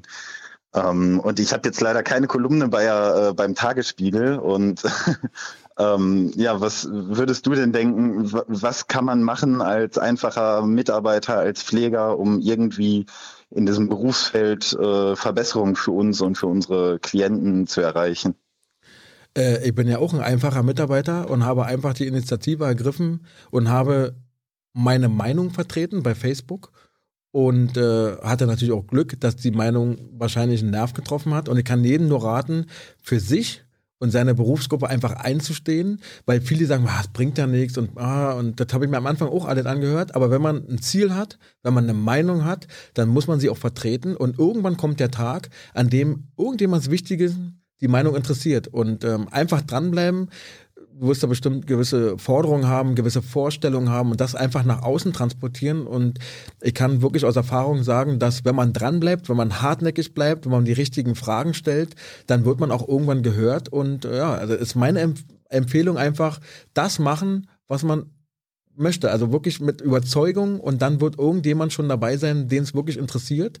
Und hat ja bei mir geklappt und es wird auch bei vielen anderen klappen. Das Problem ist nur, dass in der heutigen Gesellschaft viel gemeckert wird. Aber so aus seiner Komfortzone rauskommen, man muss natürlich auch mal damit leben, dass man nicht gehört wird. Man muss damit leben, dass man kritisiert wird, dass man belächelt wird. Aber da muss man drüber stehen, man hat ja ein Ziel und das setzt man einfach durch. Und äh, war auch für mich nicht immer einfach. Äh, man hat über mich gelästert. Ich habe auch, auch Probleme schon mit einer Klinik gehabt und aber ich habe mich nie beirren lassen und den Rat kann ich dir einfach nur geben. Steh zu dem, was dir wichtig ist, hab eine Meinung, lass dich nicht abbringen von anderen und zieh dein Ding durch und dann wirst du wahrscheinlich auch vielleicht mal hier bei Jung und Naiv sitzen. Ja, äh, tue ich ja gerade schon irgendwie ein bisschen. Ja, ne? genau. ja, vielen Dank. Gerne. Ähm, ich habe noch so zwei, drei, also wenn es passt. Ähm, Ja. Also äh, ich arbeite ja in einem Wohnhaus Mhm. und das heißt, ich äh, begleite den Alltag von meinen Klienten, äh, ähm, unterstütze sie in der Bewältigung ihres Alltags. Und ähm, bei uns hat sich natürlich Corona in dem Sinne extrem ausgewirkt. Jetzt innerhalb der letzten zwei, drei Jahre Bundesteilhabegesetz. Es sollte ja endlich mal äh, gesellschaftlich äh, was zum Thema Inklusion passieren und äh, Menschen mit Behinderung sollten endlich mal in der Gesellschaft inkludiert werden. Und äh, ja, jetzt haben wir Corona, die Wohnhäuser sind zu, ähm, Besuch, äh, Besuche dürfen nur noch für maximal eine Stunde und dann Mhm. nur auf dem Zimmer stattfinden, nur mit Vollschutz und Kitteln. Ähm, wie schätzt du ähm, bei dir auf der Intensivstation ähm, die Auswirkungen von Corona auf den Heilungsverlauf für Leute ein, äh, die vielleicht auch gar nicht an Corona erkrankt sind? Also diese ganzen Umstände, diese Rahmenbedingungen, die ja aktuell äh, vorhanden sind, machen ja auch was mit unseren äh, Klienten. Also es gibt natürlich auch, wie schon erwähnt, auf der Intensivstation Patienten, die nicht an Corona erkrankt sind. Aber die Besuchssperre zählt ja für alle, ne, weil Ja. man will, man will natürlich nicht, dass jemand von draußen Covid mit reinbringt und dann einen Patienten infiziert, der gar keinen Covid hat. Und der ist ja schon vorerkrankt und würde dann wahrscheinlich noch richtig mehr darunter leiden.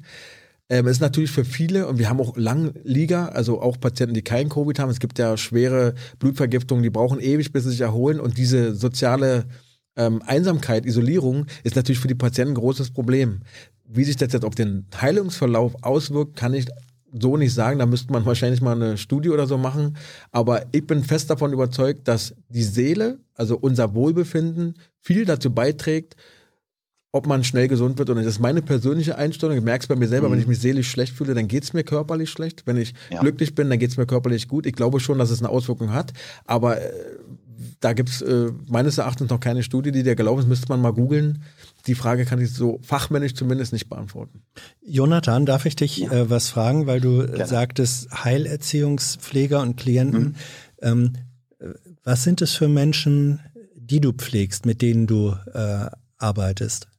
Mm, Ich arbeite mit Menschen mit Behinderung vom äh, 18. Lebensjahr an bis an ihr Lebensende. Mhm. Ähm, und ich persönlich arbeite in einem Wohnhaus für Menschen mit Behinderung. Das heißt, ähm, ich arbeite in einem äh, Wohnhaus, was in drei Wohngruppen unterteilt ist, wo jeweils dann acht Personen leben, ähm, in einer Art WG-Struktur. Und es sind Behinderungen von schwerst Mehrfachbehinderung über rein psychische Behinderung bis hin zu kognitiven Einschränkungen. Mhm. Ähm, der Grund, weswegen ich das gern für mich auch wissen wollte, ähm, es haben ja Menschen, die als in Anführungsstrichen normal gelten. Wir haben ja häufig schon genug Schwierigkeiten, uns vorzustellen, was ist das eigentlich, äh, dieses Corona? Nicht? Mhm. Ähm, ist das diskutierbar und, und erfahrbar und nachvollziehbar äh, mit und für Menschen, die, wie du sagst, in, in bestimmter Weise eingeschränkt sind, äh, zum Teil vielleicht auch psychische Behinderung haben? Wie könnt ihr darüber reden, über das, das Thema, was Corona eigentlich ist? Also es wird natürlich viel versucht von, also bei uns, ich komme aus Leverkusen, äh, sind die Landschaftsverbände äh, zuständig für Menschen mit Behinderung ähm, von äh, derer Seite aus ähm, mit irgendwelchen Texten in leichter Sprache, äh, die wir äh, mit unseren Menschen ähm, besprechen können, äh, irgendwie diesen Begriff des Virus Corona näher zu bringen, aber zum großen Teil bleibt es so ein ähm, nicht greifbarer, ähm, das Virus Mhm. ist so ein Begriff, was ich sehr oft höre bei mir auf der Arbeit. Wegen dem Virus kann ich nicht nach draußen, wegen dem Virus darf ich nicht einkaufen gehen, wegen dem Virus darf ich meine Familie nicht sehen. Also es ist ein sehr schwammiges, ähm, nicht greifbares Etwas, äh, was irgendwie so das komplette Leben meiner Klienten beeinflusst, aber nicht so richtig verständlich ist. Also ich selber habe schon ähm, Patienten mit frühkindlichen Hirnschaden betreut, die Corona hatten. Mhm. Für die war, also kann ja nur einen Bruchteil abbilden, was du da hast, aber ähm, der Patient oder die Patienten, die wir hatten, die haben ihr natürlich gar nicht verstanden, was los ist. Man konnte denen ja auch nicht erklären, was Corona ist. Und da Mhm. kann ich mich noch an einen erinnern, der war auch schon ein bisschen älter, aber mit einem frühkindlichen Hirnschaden sind die ja ähm, auf einer gewissen Stufe äh, stehen geblieben vom, vom Verständnis her. Und der hat natürlich nicht verstanden, was los ist. Und er wollte eigentlich immer nur seine Mama sehen und der lag auch mit einem Kuscheltier im Bett und so. Und das ist dann schon herzzerreißend, wenn ein erwachsener Mensch ja, so niedlich da liegt mit seinem Kuscheltier und dann weint und überhaupt gar nicht versteht, was los ist, hat auch um Hilfe geschrien, weil ganz viele fremde Menschen mit Kittel da ins Zimmer kommen. Äh, dann wird er ja natürlich auch gewaschen, gedreht, gelagert und die, ne, der, der wusste gar nicht, was los war. Also ich glaube, dass für Menschen, die nicht realisieren können, was eigentlich los ist, für die ist es, glaube ich, echt schwer. Also Ja, wie, wie geht also- ihr damit um, Ricardo? na, wir versuchen natürlich so fürsorglich wie möglich zu sein, aber ich glaube, dass Menschen, generell Menschen, ob es Kinder, Erwachsene, sind ja immer abhängig von Mimik. Man will sehen, ist der Mensch freundlich, ist er vielleicht sogar böse. Wir lesen ja viel von der Mimik ab und ich glaube, dass auch Menschen mit einem Hirnschaden das machen. Also ich glaube, die machen sogar noch vielleicht mehr als wir, keine Ahnung. Aber der nimmt ja nur durch Mimik und Gestik wahr, ist der jetzt freundlich oder nicht? Und dann steht ein verkittelter Mensch, den er überhaupt nicht kennt, in der Umgebung, die er überhaupt nicht kennt, fernab von seiner Mama, die er gerne sehen wollen würde.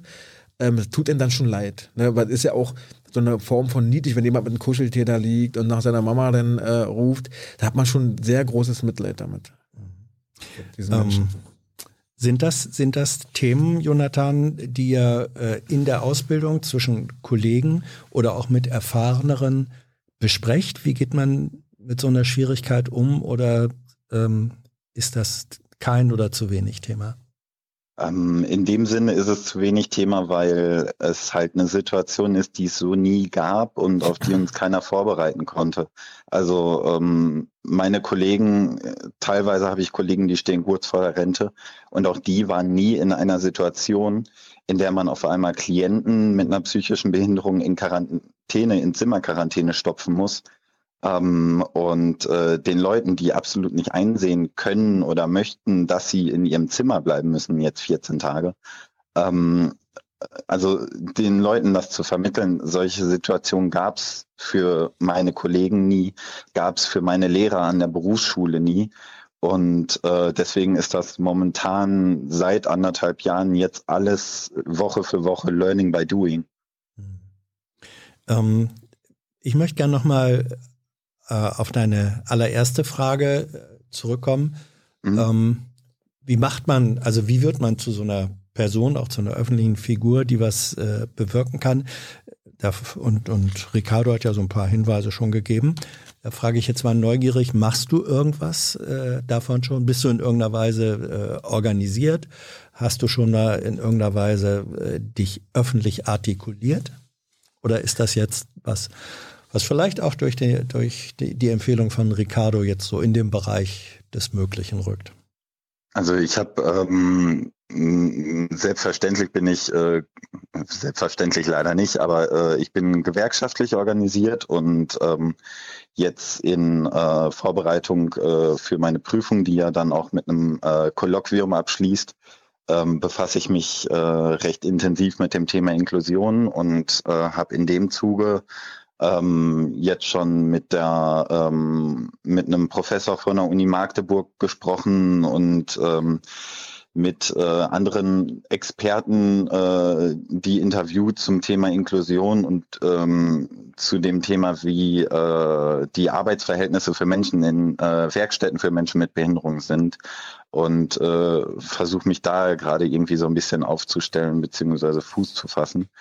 Ähm, aber äh, öffentlich habe ich jetzt noch nicht viel Erfahrung. Mein Rat, mein Rat ist wirklich, äh, es klingt ja sehr nach Profession, nach äh, Statistiken und äh, wenn man mit Professoren redet, aber bring die Geschichte nach außen, zeig den Menschen, mit wem du da täglich zu tun hast, denn ähm, jedes Leben ist lebenswert und ich finde auch, dass jeder Mensch mit einer Behinderung eine große Bereicherung und äh, lebenswerter Mensch in unserer äh, Gesellschaft ist. Und das solltest du nach draußen transportieren. Du, natürlich immer ohne Namen, aber zeige einfach, mit wem du täglich zu tun hast. Denn damit wirst du mehr Menschen abholen mit Geschichten, mit, mit Emotionen als mit Profession. Also das ist genau wie mit Corona. Alle reden von Zahlen, aber man muss die Geschichte hinter den Zahlen zeigen. Und da ist mein meine Bitte an dich, zeige den Menschen, was haben diese Leute, die bei dir wohnen, für Probleme, was hast du vielleicht für Probleme, wo siehst du Veränderungsbedarf und glaube mir, ich denke, das ist ja ein sehr sensibles Thema auch, da wird man dir auch zuhören. Ne? Also wenn du mit einem Professor redest, dann werden die Leute sagen, ja, ja, schön, aber wenn du die Geschichte zeigst, wie gesagt, immer ohne Namen, aber was sind da für Menschen, was haben die für Sehnsüchte, was haben die für, für, für Nöte, da wirst du auf jeden Fall Menschen mit erreichen, da bin ich mir ganz sicher. Danke. Gerne. Jonathan, ich Ja. habe ähm, eine Frage noch. Äh, hast du diese Serie äh, Ehrenpflegers gesehen? Nein, Nicht. sagt mir gar nichts. Gut, dann ähm, Dann Ich- weiß ich, wo, gleich, äh, wo ich gleich nach googeln muss. Ja, pass auf. Ich, ich frage deswegen, weil ähm, äh, das ist ein Thema, zu dem Rosa, unsere Kolumnistin, von der gibt es Mhm. heute Abend übrigens eine neue Kolumne, ähm, die hat eine Kolumne drüber geschrieben und sie sagt, sie fand die Serie nicht gut, weil da, da wurde dieses Bi- Berufsbild in einer ähm, ja, absurden und überhaupt nicht zustimmenden Weise dargestellt. Wenn du sie nicht kennst, können wir da nicht drüber reden. Aber guck mal vielleicht rein und, ähm, und ähm, ja, es ist eine, es ist eine Serie, die von der Bundesregierung sozusagen als PR äh, für den Pflegeberuf gedacht war, aber es gibt ja manchmal den Unterschied zwischen gut gemeint und gut gemacht. Das ist nicht immer dasselbe. Äh, guck mal rein und lies Rosas Kolumne dazu. Und, äh, Das werde ich machen. Vielen Dank. Okay, hast du sie? Jonathan, dann danken wir dir erstmal. Vielen Dank. Hast du die Ehrenpflegers gesehen? Oh ja. Oh Und? Ja.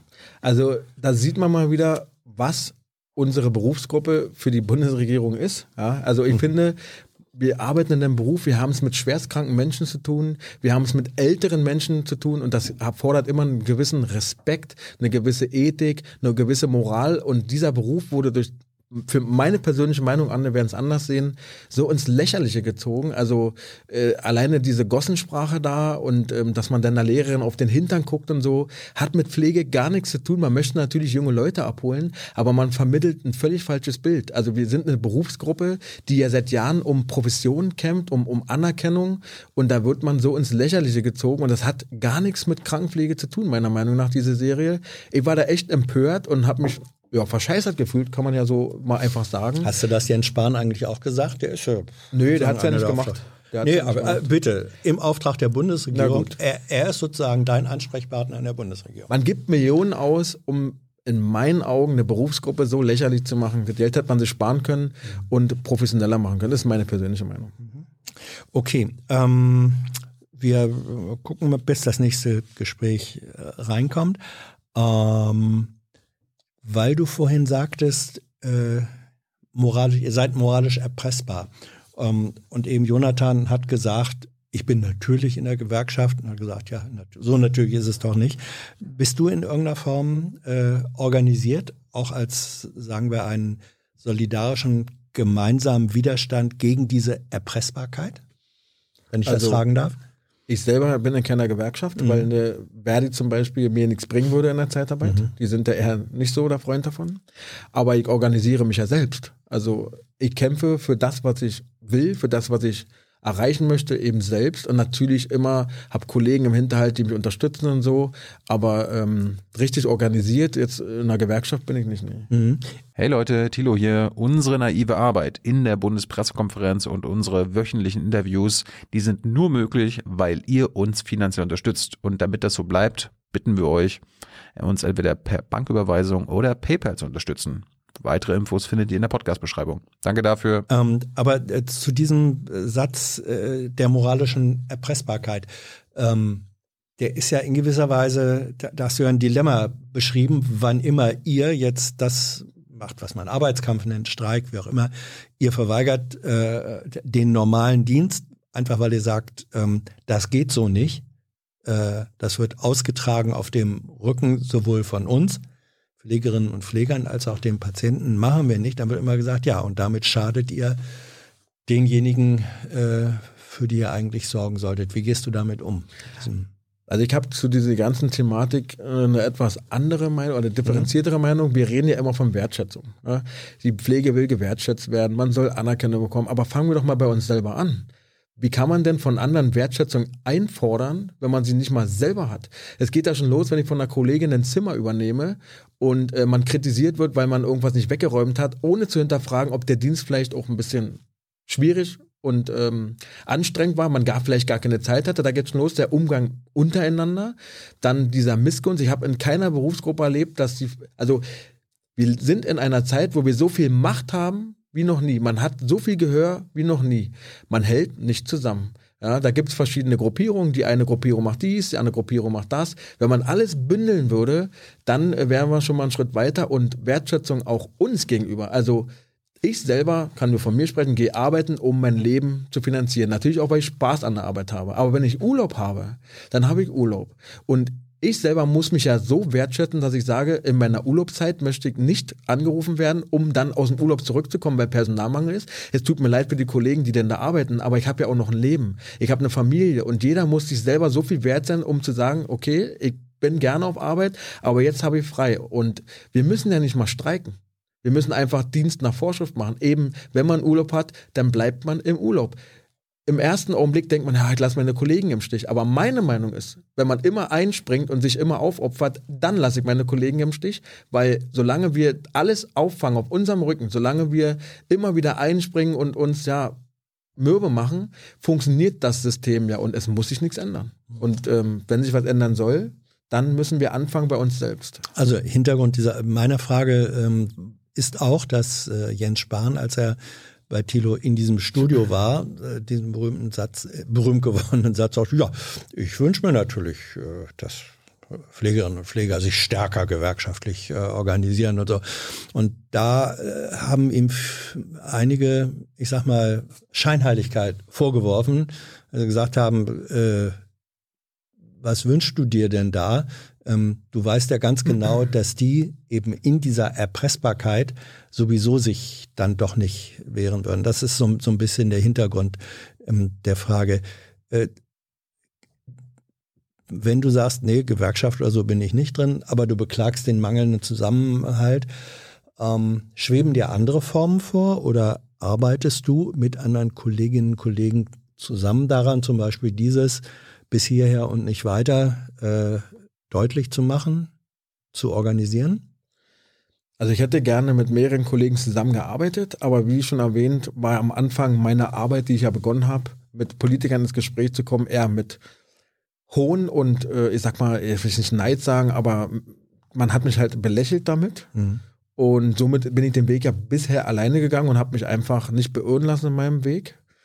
Ähm, jetzt kriegt man natürlich Zuspruch, weil es hat ja geklappt. Also man hat ja gesehen, habe das, was ich wollte, erreicht. Mhm. Also nicht Die erreicht, aber ja, du genau, hast es öffentlich gemacht. Genau. Ja. Und Mhm. ähm, würde natürlich jede Organisation, die sich jetzt äh, stark macht, auch unterstützen. Bloß ich hoffe einfach, dass sie sich bündeln. Also es bringt ja nichts, wenn in der Stadt äh, zehn Pflegekräfte als Beispiel sich da auf die Straße stellen und in- der anderen Stadt wieder da wieder, sondern es muss groß werden. Ne? Man muss natürlich immer im Auge behalten, dass natürlich auch noch Patienten zu versorgen sind. Aber man muss halt auch aufpassen, dass die Pflege sich nicht selbst verbrennt. Und ich würde mir einfach wünschen, dass man da mehr zusammenhält und ähm, ja, deutschlandweit einfach sagt, wir sind Pflege, wir wollen dies, wir wollen das und sich dann einfach stärker aufstellt. Ich schieb dir mal einen Zettel rüber, der kommt von Thilo. Lies doch mal vor, was der Chat gerne möchte. Chat fordert Ricardo als Kanzlerkandidat von SPD Linke.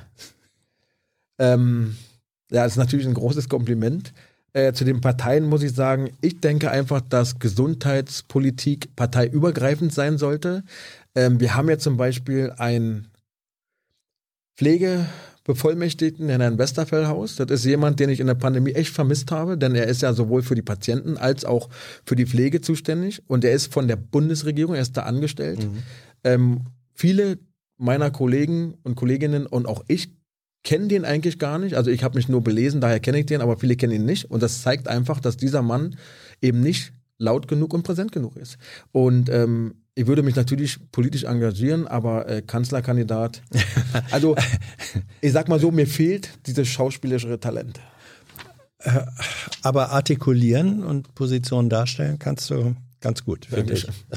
ähm, w- als wir vor ein paar Tagen uns sozusagen mal ohne Kamera und so äh, beschnuppert und unterhalten haben, da sagtest du, äh, irgendwie bin ich so ein bisschen politikmüde äh, geworden.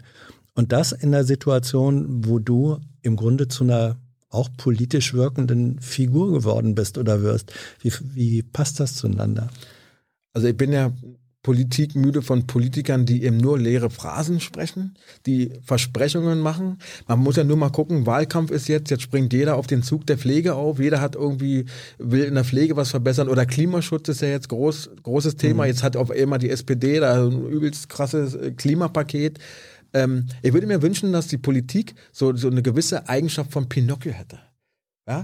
Also da würden wir erkennen, wer uns äh, die Wahrheit sagt und wer nicht. Du meinst, Aber, dass denen, die, die nicht so ganz bei der Wahrheit bleiben, die Nase, die Nase wächst. Wird? Ah, genau. Ja. Verstehe. und deine Vermutung ist, dass wir dann äh, in Berlin Mitte im Regierungsviertel mehr Langnasiger als Kurznasiger sehen würden? Ich denke schon, ja. Also ich finde einfach, Deutschland ist meine persönliche Meinung, braucht wieder Politiker, die ihre eigene Politik leben und fühlen. Also wenn wir von Familienpolitik sprechen, dann möchte ich da jemanden sitzen haben, der Mutter oder Vater ist und der auch für Familien äh, spricht. Also das kann man ja auf alle Bereiche ummünzen und ähm, viele Politiker sind einfach zu weit weg von der Realität. Ja? Die haben die Taschen voll, die wissen noch gar nicht mehr. Also wenn ein Politiker kann ja nur mal Herr Merz zitieren, der hatte vor ein paar Jahren mal gesagt, dass ein Hartz-IV-Hilfeempfänger zu viel Geld bekommt. Man muss wissen, dass dieser Mann hat ein eigenes Flugzeug, ja, der ist Millionär, so sagt er zumindest selbst, und empfindet sich nicht mal als reich. Sagt aber, dass äh, Menschen, die Hartz IV bekommen, viel zu viel Geld bekommen. Und ich bin einfach der Meinung, dass ob viel Geld oder wenig, ist man so eine, so eine Standpunktsache. Da gibt es so, einen, so einen guten Vergleich. Ähm, ein Haar auf dem Kopf, wie man sieht, ist wenig, aber ein Haar in der Suppe ist viel. Und ich finde einfach, wir brauchen Menschen, die wieder auf der Ebene sind, wie die normale Bevölkerung, die genau weiß, was, was braucht die Bevölkerung, was sind die Sehnsüchte. Wenn da aber irgendwelche reichen Banker sind, wer sollen die wissen, was meine Probleme sind? Mhm. Pardon, weil du jetzt gerade den Namen äh, Merz erwähntest. Du bist ja mit Friedrich Merz vor ein paar Tagen bei Lanz zusammen in der Sendung äh, genau. gewesen. Jetzt bin ich mal indiskret und frage, wie war das denn so? Hast du ihm zum Beispiel den Eindruck vermittelt? Hast du ihm gesagt, Herr Merz, ich glaube, Sie sind nicht so ganz von dieser Welt? Oder wie war das, wenn du darüber reden kannst? Also, ähm, ich habe Herr Merz ja schon im Aufenthaltsraum kennenlernen dürfen. Da ist er an mir vorbeigelaufen. Ob jetzt bewusst oder unbewusst, kann ich natürlich nicht sagen. Und hat sich dann mit der Frau Diekmann und Frau Kempfert unterhalten, mhm, die ja da noch zu Gast waren. Gäste, ja. Und hat mich nicht begrüßt. Vielleicht hat er mich nicht gesehen, aber ich bin dann hingegangen, habe gesagt, ich bin zwar keine Dame, aber ich sage trotzdem mal guten Tag, wie sich das gehört. Mhm. Hat er also erstmal, oh, hat sich dann entschuldigt, war auch in Ordnung. Ähm, er ist ein Mann oder ein Mensch, der äh, sehr seine Meinung hat und die ist eben so, also geht mit dem Kopf mhm. durch die Wand, war mein Eindruck, aber fairerweise muss man auch sagen, er kam nach der Sendung zu mir, hätte er ja nicht machen müssen und hat gesagt, er weiß, dass ich nichts mehr hören kann, aber er möchte sich bei mir für meine Arbeit bedanken und ähm, ja, ich habe ihm gesagt, dass ich viele Meinungen von ihm nicht teile, ne? also wir haben über Privatisierung der Kliniken gesprochen und so und ähm, ja, es ist ein sehr äh, charismatischer, aber auch sehr, ich sag mal, ich will jetzt nicht sagen arrogant, aber er hat schon so eine eigene Art, mit der man erstmal umgehen muss. Mhm, okay. Wir haben eine neue Anruferin. Entschuldigung, ich habe einen Frosch im Hals. Ähm, Anrufer, wer ist denn da? Hallo, hier ist Hans. Ja, hier ist Verena. Hallo Hans. Äh, ja, Verena, 57 aus äh, Lilienthal bei Bremen. Mhm. Und äh, ja, was möchte ich als erstes sagen? Auch meine Wertschätzung lieber Ricardo. Äh, echt Hut ab, dass du diese Pressekonferenz auch vor, ja, ich weiß nicht, vor ganz Deutschland abgehalten hast. Und äh, mich hat deine Schilderung sehr beeindruckt, eures Alltags. Man konnte sich das wirklich gut vorstellen, also auch bildlich. Das ist ja immer so ganz wichtig, dass man auch mal so Bilder vor Augen hat. Mhm. Und da sage ich auch noch mal äh, herzlichen Dank dafür und äh, weiter so und Hut ab. Ja, ich muss aber dazu sagen, er war echt aufgeregt. Also man sitzt da in dieser Bundespressekonferenz und Herr Wieler saß da neben mir, auch ein sehr netter Mensch, muss ich mal wirklich sagen, ist mir sehr sympathisch. Mhm. Und der hat einen Zettel, der hat ja seine Reden immer vorbereitet und ähm, hat immer den Zettel beiseite gepackt. Und ich habe immer rübergeguckt und dachte, oh Gott, die Zettel werden mal weniger. Und irgendwann waren alle Zettel weg, da wusste ich, dass ich dran bin. Ja. Und ich habe mir meine Rede äh, ja, ich habe ja keine richtige Rede gehabt, einfach fünf Minuten vorher äh, so zusammengeschustert und man kann glauben oder nicht, man sitzt dann da und man weiß, Millionen Leute gucken zu. Dann hat man hier war die Glasscheibe, Scheibe, da waren ganz viele Kameras, die dann da reingeguckt haben. Alle sind auf dem Boden lang gekrochen.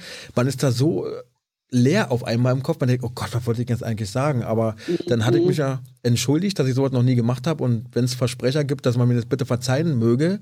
Und mhm. dieser Satz hat mich nochmal geerdet und dann konnte ich mich auch konzentriert äh, meinem Gespräch oder meiner Aussage dann widmen. Ja. Ich glaube, ich kann das so ein bisschen nachvollziehen, mhm. weil im Moment bin ich selber so ein bisschen aufgeregt. Ich hatte eigentlich gar nicht mehr damit gerechnet, dass ich drankomme, weil meine Vorrednerin schon ähnliche Fragen gestellt hat, die ich eigentlich auch stellen wollte. Und so ein bisschen äh, Herzklopfen habe ich jetzt auch. Ich weiß eigentlich gar nicht warum. Bin 57, aber ist schon irgendwie eine komische Situation und vielleicht kann ich das so ein bisschen nachvollziehen. Ja, ja. meine Frage wäre eigentlich auch nochmal, äh, was macht das alles mit dir? Du hast ja schon so ein bisschen was dazu gesagt, aber so, was macht das mit deiner Psyche? Kannst du nachts schlafen? Kannst du abschalten? Dass dich, ich meine, wir wissen ja immer, was das Unterbewusstsein immer noch mit uns macht. Läuft da nachts, laufen da die Filme? Was, was, was, was hat das mit dir gemacht? Also, dass man Menschen sterben sieht, war ja vor Corona schon immer der Fall und mhm. man hat ja gelernt, damit umzugehen. Äh, das Problematische oder das Besondere ist halt der Umgang jetzt damit. Und ja. ähm, wir Kollegen untereinander telefonieren viel miteinander, wir tauschen uns aus, wir sprechen miteinander. Dadurch geht's, aber dann, wie gesagt, solche Sachen wie mit dem Hund oder der, was ich vorhin erzählt habe, oder eben diese, ich sag jetzt mal, Anfeindung aus der Bevölkerung, das ist eigentlich das, was so mürbe macht. Weil früher sind die Menschen gekommen und haben gesagt, Mensch, Ricardo, du arbeitest doch auf einer Intensivstation, erzähl doch mal, kannst du mir mal helfen?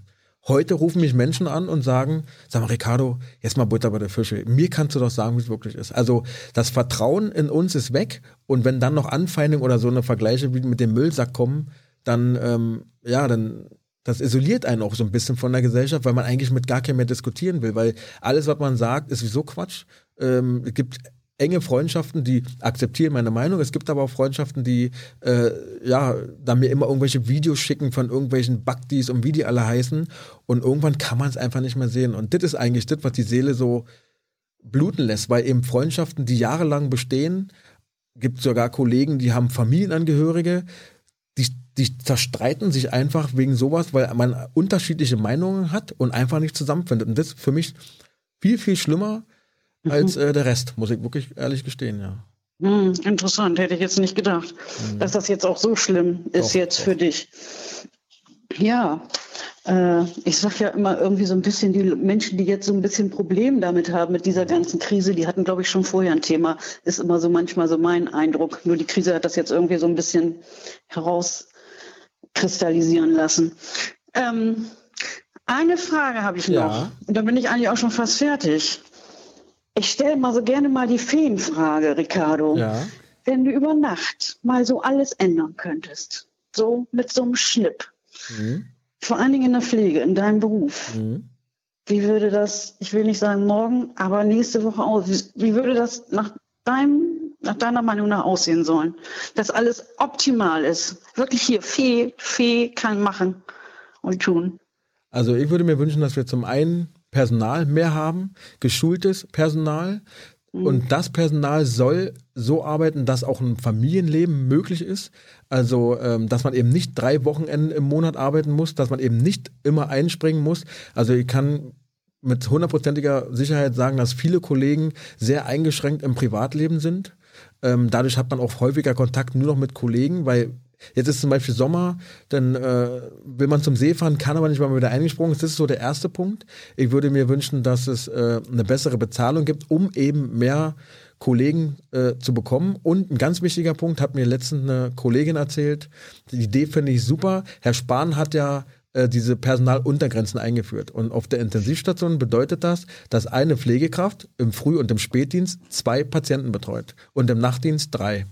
Leider ist diese Personaluntergrenze wird oft nicht eingehalten und wenn die nicht eingehalten wird, muss irgendwann die Klinik eine Strafe zahlen.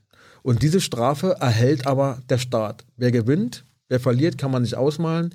Ich würde mir dann wünschen, und den Vorschlag fand ich super, dass man immer an Tagen, wo man eben diesen Personalschlüssel nicht gewährleistet bekommt, wo man eben mehr Arbeit hat, ähm, einen Punkt bekommt auf so ein Punktekonto und ab einer gewissen Punktezahl dann einen extra Tag frei zur Erholung bekommt. Dass eben nicht nur der Staat davon profitiert, weil er die Strafe erhält oder die Klinik, weil sie die Strafe wahrscheinlich für so gering erachtet, dass es sich eher lohnt, als Personal einzustellen, weiß ich nicht, aber ähm, es soll ja den Pflegekräften zugutekommen. Und mhm. äh, eine Pflegekraft, die äh, sich kaputt arbeitet, braucht eben die Erholung. Und ich würde mir wünschen, dass eben so ein Punktesystem, wie die Kollegin mir das mal erzählt hat, fand ich super Idee, dort würde ich äh, befürworten. Ja. Mhm. Kann ich dir nur empfehlen, weiter so. Dankeschön. Vielleicht doch irgendwie organisieren. Ich meine, du hast da, glaube ich, ganz viel drauf. Du machst das ganz toll. Und äh, ja, Schritt für Schritt äh, würde ich da immer mal so gucken. Was könntest du noch so machen für deinen Berufsstand? Ne? Du, äh, ja, was Hans vorhin schon sagte, du kannst dich gut ausdrücken. Und ja, ich kann eigentlich nur sagen, weiter so. Vielen Dank. Du machst das schon, bin ich mir aber sicher. Ja, ich bleib dran auf jeden Fall. Ich bin weiter unbequem und lass mich auch nicht abwimmeln von irgendwelchen leeren Versprechungen. Ja. Ja, Verena, Dankeschön. Ja. Grüße nach Lilienthal oder wie ja. man in Bremen sagen würde, Grüße nach Buten. Ja, genau. Okay. Grüße nochmal zurück, Hans. Okay, Und danke schön. Ricardo. Ciao. Danke, tschüss. Tschüss. Ähm, weil du eben den, den äh, Namen sagtest, Bhakti, es gibt äh, auch Fragen, zum Beispiel Nadine fragt das, ähm, also sowohl Sucharit Bhakti als auch Wolfgang Wodak, das sind sozusagen äh, eine, das eine ist ein Arzt, das andere ist ein äh, Wissenschaftler, mhm. Mikrobiologe, die ähm, in der Vergangenheit, also das sind so ein bisschen, ich will mal sagen, die Säulenheiligen aktuell der Corona-Skeptiker. Ähm, und die sind in der Vergangenheit hervorgetreten seit Beginn der Pandemie eher mit Aussagen, ähm, es sei eigentlich gar nicht so besonders mit dem äh, Virus, sondern habe er sowas wie eine Form von Grippe äh, an sich. Ähm, und da gab es eine Aussage wohl von Bhakti, dass im Jahr 2017, 18 äh, eine härtere Grippewelle vorherrschte, also vor, vor drei Jahren und so. Ähm, weiß nicht, ob du dich da erinnern kannst, war die Auslastung auf Intensivstationen bei einer härteren Grippewelle war die stärker als heute? Ist das vergleichbar oder kann man das gar nicht vergleichen? Also ich kann nur von dem, also ich bin immer nicht so ein Zahlenfreund. Ja. Zahlen sind immer so abstrakt, die sind nicht greifbar, aber ich arbeite ja nur schon ein paar Jahre als Intensivkrankenpfleger mhm. und hatte dieses Thema auch schon mit mehreren Kollegen und auch Ärzten und ich kann mit hundertprozentiger Sicherheit sagen, dass in all den Jahren, in dem ich als Intensivkrankenpfleger arbeite, noch nicht annähernd so viele Influenza, also Grippeerkrankte betreut habe, wie in diesem einem Jahr Covid-Erkrankte. Also das ist überhaupt nicht vergleichbar und da gibt es ja auch diese Zahl 25.000. Mhm. Ähm, kann jeder nachlesen, das ist eine Hochrechnung. Äh, die tatsächliche Erkranktenzahl war um 1.600. Wer jetzt nichts Falsches sagen, muss man, muss man mal googeln. Bei den Grippen, ja, also die, die äh, Zahl der, der Grippe-Toten genau, äh, war, Toten, genau. war hochgerechnet worden genau. aus einer relativ kleinen Zahl genau. von äh, bei in, ich glaube, Hausarztpraxen festgestellt. Ähm, es kann ja trotzdem sein, dass die Hochrechnung stimmt, aber du sagst, das, was du auf den Stationen erfahren hast, genau. ähm, war jedenfalls nicht so, dass man sagt, ist heute eigentlich nicht schlimmer als damals. Nee. Nee. Also wie gesagt, äh, ich habe in einem Jahr, wie schon erwähnt, mehr Corona-Erkrankte betreut, mhm. als wie in all den Jahren zuvor Influenza-Erkrankte. Mhm. Und im Prinzip ist es egal, ob es Corona heißt, ob es Influenza heißt. Es liegen da Menschen, die sind schwer krank, die haben äh, eine Lungenerkrankung, ja, und ähm, wie die heißt, ist eigentlich egal. Die sind schwer krank und müssen versorgt werden. Und diese ganze Zahlenspielerei hat mich von Anfang an schon so ein bisschen genervt. Ich fand es auch von Herrn, ich glaube, Herr Söder war es, der gesagt mhm. hat, ja, ist jetzt, wenn jeden Tag ein Flugzeug abstürzt. Also ich mag diese Art der Kommunikation einfach nicht. Mhm, mhm. und ähm, ich selber, man, wenn wir von Zahlen sprechen, da gab es doch Leute, die mir gesagt haben, Mensch, Ricardo, naja, wenn am Tag 1000 Leute sterben von 83 Millionen, ist ja nicht so schlimm.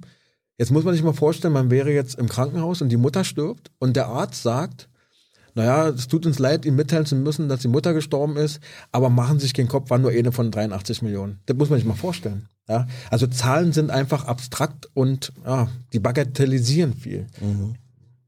Also wir haben, um das jetzt komme ich auch mal mit einer Zahl, ähm, die, die Zahl der bislang gezählten Corona-Toten, sogenannten Corona-Toten, das sind Menschen, bei denen die Infektion, die SARS-CoV-2-Infektion den Todeszeitpunkt in relevanter Weise mitbestimmt haben, weil es gibt ja diese eigenartige An- und Mit-Corona-Unterscheidung.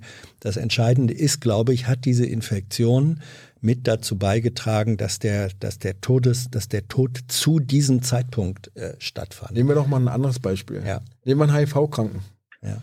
Eine HIV ist ja so eine Immunsystemkrankheit, ne? die schwächt das Immunsystem. Wenn jetzt ein HIV-Kranker, und daran sterben die leider sehr oft, mit einer Lungenentzündung im Krankenhaus liegt und er mhm. verstirbt jetzt an dieser Lungenentzündung. Ist er jetzt an HIV oder wegen HIV gestorben oder an der Lungenentzündung? Also muss man nicht überhaupt so auseinanderklammern? Das wollte ich, das wollte ich sagen. Und wenn man, wenn man diese, diese Zahl, also von, von Menschen, die äh, seit Beginn der Pandemie äh, wo man weiß, dass sie im Zusammenhang mit der Infektion gestorben sind. Das sind dreieinhalb Millionen äh, weltweit. Das ist knapp die, äh, fast die Bevölkerung äh, Berlins. Das, mhm. ähm, und das muss man sich einfach mal vorstellen. Das ist, ähm, da kann man, glaube ich, nicht sagen, ja, was sind schon dreieinhalb Millionen von sieben Milliarden. Das ist einfach eine, ich, ich empfinde das als eine unmenschliche also, Form von Rechnung. Ich kann ja nur von mir sprechen. Und wenn es nur einer ist, aber jeder mhm. einzelne Patient, der krank wird, der stirbt, den betreue ich ja. Und ich sehe diesen einen, ich sehe die Familie dahinter, ich sehe, also ich kann mit, wie gesagt, mit Zahlen nicht so viel anfangen. Ja. ja. Wir haben einen neuen Anruferin, eine Anrufer. Hallo, wer ist da? Hallo, hier ist Thomas. Thomas. Hi. Äh, ich bin Pflegeschüler. Oh, hi. ich bin aber schon 40. also ich habe schon vorher mal gearbeitet. Äh, ich bin jetzt im zweiten Lehrjahr in der Pflegeausbildung. Mhm. Ich habe äh, meinen Berufsweg neu ergründet quasi. Und ich würde gerne mal ein paar Fragen loswerden. Ja, schieß los. Und zwar, ähm, als Schüler hat man ja die Schwestern und Pfleger äh, auf der Station als Vorbildfunktion, mhm. so, ne? Und, aber ich bin halt in einer ziemlich kleinen Stadt und auch in einer dünn besiedelten Gegend in der äh, Pflege tätig. Und da gibt es halt auch ziemlich viel äh, Anti-Haltung. Und dann gibt es dann auch ähm, na, Leute, die sagen, das ist äh, nicht so wichtig, was man da alles machen muss. Und wie, wie, wie soll ich mich da verhalten und wie sollen sich auch die Leute aus meiner Klasse zum Beispiel verhalten, die noch nicht gefestigt sind ähm, in ihrem in, in ihrer Verhaltensweise und wie, wie soll man denen entgegentreten, wenn da jetzt zum Beispiel auch äh, gesagt wird, ich finde das aber wichtig, dass das hier alles gemacht wird und die ganzen Maßnahmen. Das wäre eine Frage. Also du meinst, dass äh, Pflegekräfte, die sagen, dass alles Quatsch ist, oder wie? Also zu den Maßnahmen? Ja, gibt, gibt, es auch, ja. Mhm. Also ich kann mich noch an meine Ausbildung erinnern. Das erste, was mich jede Schwester außerhalb von Corona gefragt hat, war, bist du dir sicher, dass du den Job überhaupt machen willst und ist das überhaupt das Richtige und ich kann dir davon nur abraten. Also ich kann immer nur das, jeden raten. Das werde ich auch. Genau. Das werde ich auch jeden Tag gefragt, ja. Genau. Und äh, leider Gottes, eben wegen diesen Missständen in der Pflege sind viele Kollegen abgefressen, die sind äh, ab, ich will sagen, abgestumpft ist immer so gemein, aber es gibt halt viele Pflegekräfte, die können einfach nicht mehr und man stumpft dann so ein bisschen ab, man wird so, ja, man ist schneller genervt und so. Ich kann nur raten, dass jeder Mhm. Du hast ja bestimmt ein, ein, gewisses ethisches Bild, wie man mit Patienten umgehen sollte, ja. wie man mit Menschen ja. um. Also ich selber versuche mir immer vorzustellen, ich liege da oder meine Mama oder mein Papa liegt da.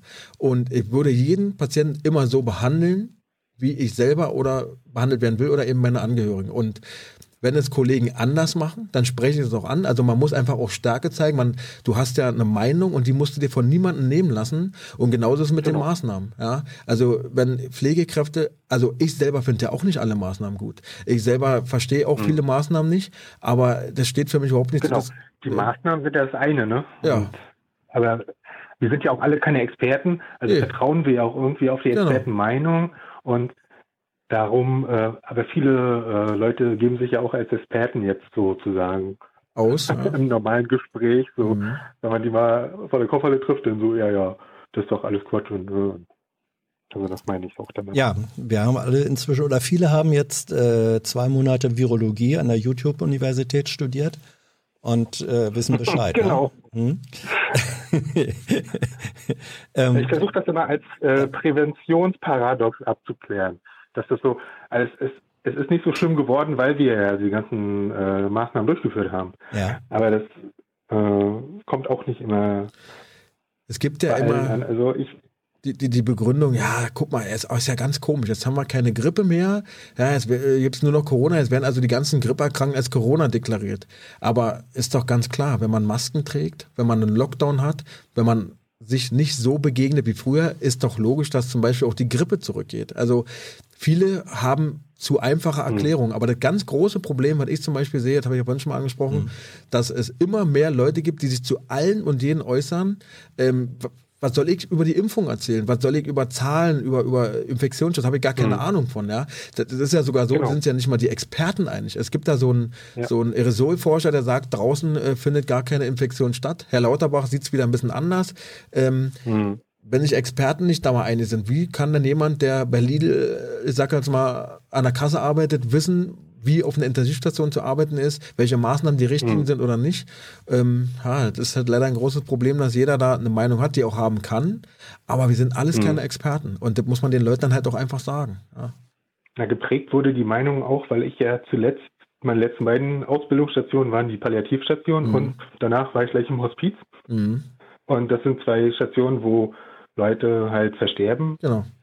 Und da ist es ziemlich extrem auch gewesen, weil dort halt der Abschied wichtig ist. Und das konnte alles nicht mehr stattfinden. Und da war das dann noch mal, fand ich, meine Empfindung war, dass das dort noch mal ähm, ziemlich viel krasser empfunden wurde. Mhm. Kam das, das Thomas, wenn ich da nachfragen darf, kam diese äh, krasse Empfindung, die dann vielleicht auch ein Stück weit eine Abwehrfunktion hat, kam die eher von den Angehörigen, die mit der Situation vielleicht auch überfordert waren, oder kam sie von den denke, hat, Leidenden ja, denke, und, und Sterbenden? Gespiegelt. Mhm. Also dass die, die Angehörigen haben ja ihre Reaktion gehabt und die äh, Pflegekräfte haben ihre mhm. Reaktion und das hat sich alles wieder gespiegelt und vielleicht ist auch so irgendwie so ein Echo entstanden oder ich, ich kann es nicht erklären.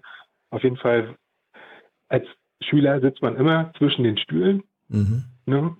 Man ist dann immer irgendwie ein bisschen ratlos.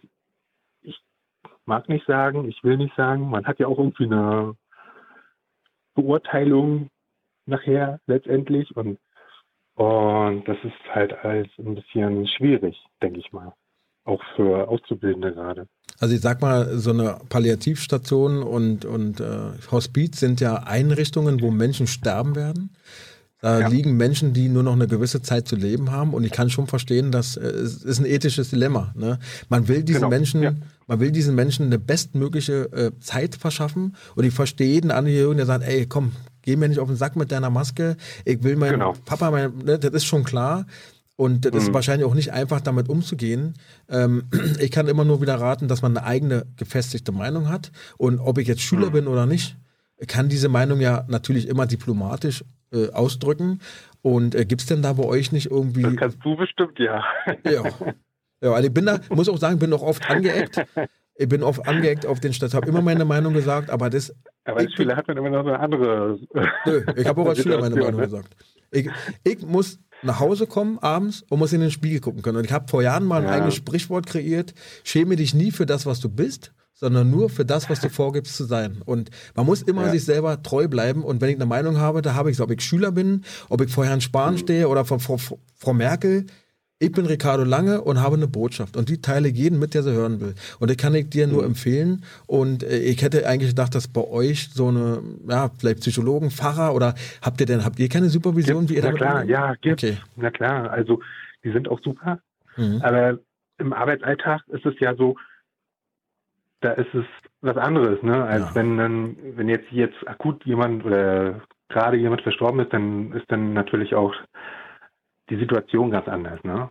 Mhm. Aber wenn du jetzt morgens zum Frühdienst kommst und jetzt vor ein paar Wochen war gerade so frisch, mussten wir dann vorm Haus oder im Haus unten im Foyer nochmal so einen Test machen, weil das wieder mhm. gerade neu angesetzt war und es war ziemlich schwierig. Also auch um das Verständnis rüberzubringen. Ne? Also, also den Kollegen, dass sie sich testen lassen sollen? Oder wie? Auch, auch die Besucher und Ach so, okay. ne, also alles. Ja, also, dass man sich jetzt den Test gegenüber auflehnen verstehe ich jetzt nicht. Das ist nur mal Vorschrift. Eben bei liegen Ja, ja, sterbende, nee. sterbenskranke Patienten und wenn die es natürlich noch eine Infektion bekommen, Genau, ja, sterben das, sie noch das, das wurde schneller. auch, das wurde ja auch immer so vermittelt, ne? Also, Ja. dann sterben die noch schneller und äh, hm. also ich würde, mich nerven diese Tests auch, weil wenn man das mehrmals die Woche macht, dann tun ihm schon die Nasenschleimhäute weh oder so. Ne? Es ist ja einfach, es ist ja, da braucht man ja nicht erzählen, das ist ja nicht angenehm. Aber es ist eben notwendig und wenn ich damit jemanden anderen schützen kann, dann mache ich's. Also kann mich natürlich auch hinstellen, ey, mache ich nicht und so, aber es ist nun mal Vorschrift, ich mache es genau wie äh, Masken tragen und so. Und ähm, ich kann ja nicht von mir ausgehen und ich kann auch jeden Kollegen, auch den Angehörigen sagen, es ist ja schön, dass sie das alles äh, nicht so für ernst nehmen, weil es gibt hier Patienten, da zählt jeder Tag und jeder Tag, den die Patienten haben, soll auch lebenswürdig sein. Und wenn die jetzt noch krank werden und noch früher versterben oder noch Ja. äh, qualvoller sterben, weil sie eben keine Luft mehr kriegen, das muss ja nicht sein. Thomas, ähm, du sagtest ja am Anfang 40, sozusagen auch aus einem anderen Beruf rüber, rübergekommen. Ähm, mich Genau. interessiert jetzt erstens, warum hast du dich entschieden, Pfleger zu werden? Und zweitens, hast du das, seitdem du in der Ausbildung bist, irgendwann mal bereut? also ich habe vorher in der Gastronomie gearbeitet Mhm. und das ist ja fast genauso wie Pflege. Wirklich? Und ähm, ich habe mich äh, nach meinem Studium dann nochmal entschieden, als ich dann keinen Job gefunden habe. Ich wollte vorm Studium schon Pfleger werden, aber habe mich nicht getraut und dann habe ich gesagt, jetzt machst du das und, und ich habe es nie bereut. Finde ich cool. Also wirklich Hut ab. Also ich habe Respekt vor Menschen, die, ich war ja auch schon ein bisschen älter, als ich es gemacht habe, äh, sich wirklich nochmal hinsetzen und, und gerade diesen Beruf ergreifen. Also meinen vollsten Respekt, dass er es auch durchgezogen hat. Also super. Mhm. Ich möchte Ich an denke euch. mal, ich werde es ich auch durchziehen und es macht unheimlich Spaß, also wirklich. So, Selbst möchte auf den ich- Stationen, wo ich Ja. Angst hatte, Hospiz jetzt war wunderschön, war eine wirklich tolle Station. Also kann ich nur empfehlen. Also ich kann es mir auch nicht vorstellen. Also Ich möchte an euch beide eine Frage Ja. stellen, die, im, die aus dem Chat kommt. ähm, warum gibt es eigentlich so wenige männliche Pfleger? Erstens, ist das so? Und zweitens, wenn es so ist, warum ist es so? Statistisch ist es so, ja. hast du das so wahrgenommen, dass es bei euch weniger Männer gibt? Also es ist schon ein frauengeprägter Beruf, aber dass jetzt so wenig Männer gibt, habe ich jetzt selber gar nicht so wahrgenommen, ehrlich gesagt. ja bei uns gibt es eigentlich auch ziemlich viele Männer. Ja, ne? Also Ja. ja. Sind, sind männliche Pfleger anders ähm, als weibliche Pflegerinnen? Sozusagen in der, na, ja, natürlich sind sie, äh, ist schon klar, nein, aber, nein, aber aber in der, in der Ansprache, im, im Umgang, in der Resonanz, gibt es da Unterschiede oder eigentlich dann weniger? Da kann ich gar nicht so. Also es gibt unterschiedliche Charakteren, genau wie bei Männern als auch bei Frauen. Ob die jetzt anders sind. ja, Also ja. ich bin immer sehr direkt. Ich bin, äh, ich versuche auf den Patienten einzugehen. Wenn ich einen jungen äh, Patienten habe, dann bin ich auch mal so der Kumpeltyp. Wenn ich eine ältere Patientin habe, dann bin ich der respektvolle junge Mann. Also, aber da gibt es auch genauso super Schwestern, die das super machen. Also, ob man jetzt, also mir ist jetzt noch kein Unterschied so groß aufgefallen. Bist- Ich glaube, das ist das, das Geschlecht ist kein Genau. Merkmal. So. Nee, denke ich auch Was nicht. guten oder schlechten Pflege irgendwie, Ja, oder ja. Pflegerin oder Schwester oder irgendwas betrifft. Also der Redaktionspraktikant Thilord recherchiert und schreibt, 70 Prozent äh, der Beschäftigten in Pflegeberufen sind weiblich. Ach krass. Ist dann doch eine ganze Menge. Ja. Zahlen. Ja. Ja, Zahl- Sie sind nicht immer uninteressant. ähm, Thomas, noch eine Frage oder? Ja. Ja? Nee, das war eigentlich alles. Also Okay. ich habe mir meinen Zettel hier abgearbeitet. Ja, vielen Dank, war ein sehr sympathischer Gast. Ja? Alles Kommt ja klar. auch aus der Gast. Ja. Entschuldigung, der, der Karlauer hat sich hier über die. Haha. Oh, Gut. Ja. Vielen Okay. Dank für das Gespräch. Dankeschön. Mach weiter. Tschüss. Ja, es ist. Es, äh, ich wollte eigentlich meinen Karlauer Anteil reduzieren manchmal, manchmal ist es dann eben doch ähm, einfach so. Ähm, während wir auf den nächsten Anrufer oder Rin warten, ähm, mal eine ganz andere Frage. Only Blossoms möchte wissen, was hältst du eigentlich von Pflegerobotern? Ist das die Zukunft? Ist das eine Konkurrenz? Ist das irgendwas völlig gaga? Also die Frage muss sich jeder selber beantworten. Ähm, für mich hat es so einen, so, einen, so einen Charakter von so einer Waschstraße, ja, wo man dann reingeschoben wird und dann schrubbt so ein Gerät an einem rum. Also Pflege hat viel oh. mit Fürsorge, mit Empathie, mit Menschlichkeit zu tun. Mhm. Und meiner Meinung nach wird sowas so ein Roboter nie abbilden können. Und dann kommt noch dazu, also ich kann ja nur für die Intensivstation sprechen, werden immer Situationen entstehen, wo man schnell handeln muss und situationsbedingt. Und ich kann mir nicht vorstellen, dass so ein Roboter, also ich finde es Quatsch. Mhm. Ja, also es gibt natürlich Gerätschaften, die einen die Arbeit äh, als Pflegekraft erleichtern. Wir haben zum Beispiel ähm, auf der Intensivstation so eine Art Patientenlift. Also nicht jeder Patient hat ja so Idealgewicht und manchmal muss man eben das Bett mal tauschen, wenn ein Bett kaputt ist oder so. Und da gibt es dann so einen so Lift, so wie so ein kleiner Kran quasi, mhm. wo man dann den Patienten anheben kann, elektronisch, einfach was aus Körperkraft gar nicht möglich wäre. Aber so ein richtiger Roboter, der meine Arbeit übernimmt, nee. Mhm. Also, also, das, das wäre jetzt auch meine Anschlussfrage gewesen. Wenn man, also dieses Bild des, des Roboters ist, wie du sagst, die Waschstraße, dann, wo ja. das Gerät an einem rumschrubbt, das ist eine irgendwie gruselige Vorstellung. Ja. Aber, ähm, aber wenn man sagt, es gibt Hilfsinstrumente, die bestimmte Verrichtungen vornehmen, die mhm. dann da, wo, wo das, der menschliche Faktor der entscheidende ist, dass dafür mehr Zeit äh, dann gegeben ist, das, das ist schon ein sinnvoller Gedanke. Also ich kann mir nicht vorstellen, welche Arbeit ein Roboter macht, den ich täglich auf der mhm. Also ich, ein Roboter wird nie einen Patient richtig absaugen können. Ein Roboter mhm. wird keinen Tubus-Lagewechsel machen. Man muss fühlen, ist der Tubus über die Zunge. Das kann der Roboter gar nicht. Ja, der würde wahrscheinlich da alles. Äh, mhm. ähm, man muss Wunden beurteilen, man muss Wunden versorgen, man muss äh, den Patient ja auch. Äh, ist ja nicht nur waschen, aber das mhm. gehört damit dazu. Man muss Medikamente situativ entscheiden. Also da steht zum Beispiel auf der Kurve noch ein Medikament drauf, ähm, weil es einfach vergessen wurde wegzustreichen, was den Blutdruck senkt. Mhm. Der Patient ist aber so schwer krank, dass er ein Medikament zu laufen hat, was den Blutdruck steigert. Also muss ich ja wissen, okay, dieses Medikament darf ich nicht geben. Mhm. So eine Sachen kann ein Roboter meiner Meinung nach gar nicht abbilden. Also mhm. um Gottes Willen. Okay. Ähm, es gibt, ähm, seid ihr am Telefonieren schon oder? Ja? Okay, dann äh, warten wir die, die äh, ähm, gibt es nicht irgendwo, äh, aber Länder, ich weiß nicht, ist das Japan oder so? Die Asiaten sind da manchmal, wo, wo solche Roboter tatsächlich schon im Einsatz sind. Das weiß ich weiß nicht. nicht. Also ich, ich meine, ich hätte schon mal Fernsehberichte gesehen, wo das wo das dann wirklich die, die Pflegewaschstraße. Äh, also ich hoffe, Gut. dass wenn ich mal versorgungspflichtig bin, dass ja. mich netter Pfleger oder nette Pflegerin möchte und ja. nicht ein Roboterarm. Ja, ist, da teilen wir die gleiche Hoffnung. Gut. Wer ist jetzt dran? Hallo? Hi Hans, ich bin die Rosa. Und hi Ricardo. Hi. Du weißt, wer Rosa ist? Ja, von eurem Podcast, äh, Quatsch, äh, von eurer Kolumne. Ja, die, äh, genau. Rosa ist Kollegin, sie, sie war mhm. gelegentlich hier auch schon am Telefon. Sie schreibt mhm. die Kolumne, heute eine neue. Und jetzt äh, ein Gespräch unter Kollegen. Ja, schieß los. Ja, äh, ich hätte eigentlich äh, mehrere ja, Themen, sage ich jetzt mal. Mhm. Ähm, bezüglich erstmal der Impfung. Ich weiß nicht, wie du es empfunden hast, aber ähm, oder beziehungsweise du hast ja noch ein bisschen in der speziellen Situation, dass du in mehreren Kliniken immer mal wieder arbeitest. Deswegen ja. wär, hätte ich die Frage, beziehungsweise generell, wie war die Situation bei euch? Also ich kann ähm, aus meinem Umfeld sagen, dass schon schlussendlich so ein gewisser Impfzwang vorlag, also dass ähm, auf Stationen mal darüber geredet worden ist und man ziemlich auseinander also genommen worden ist, wenn man sich mal diskussionsfreudig gezeigt hat, sage ich jetzt mal.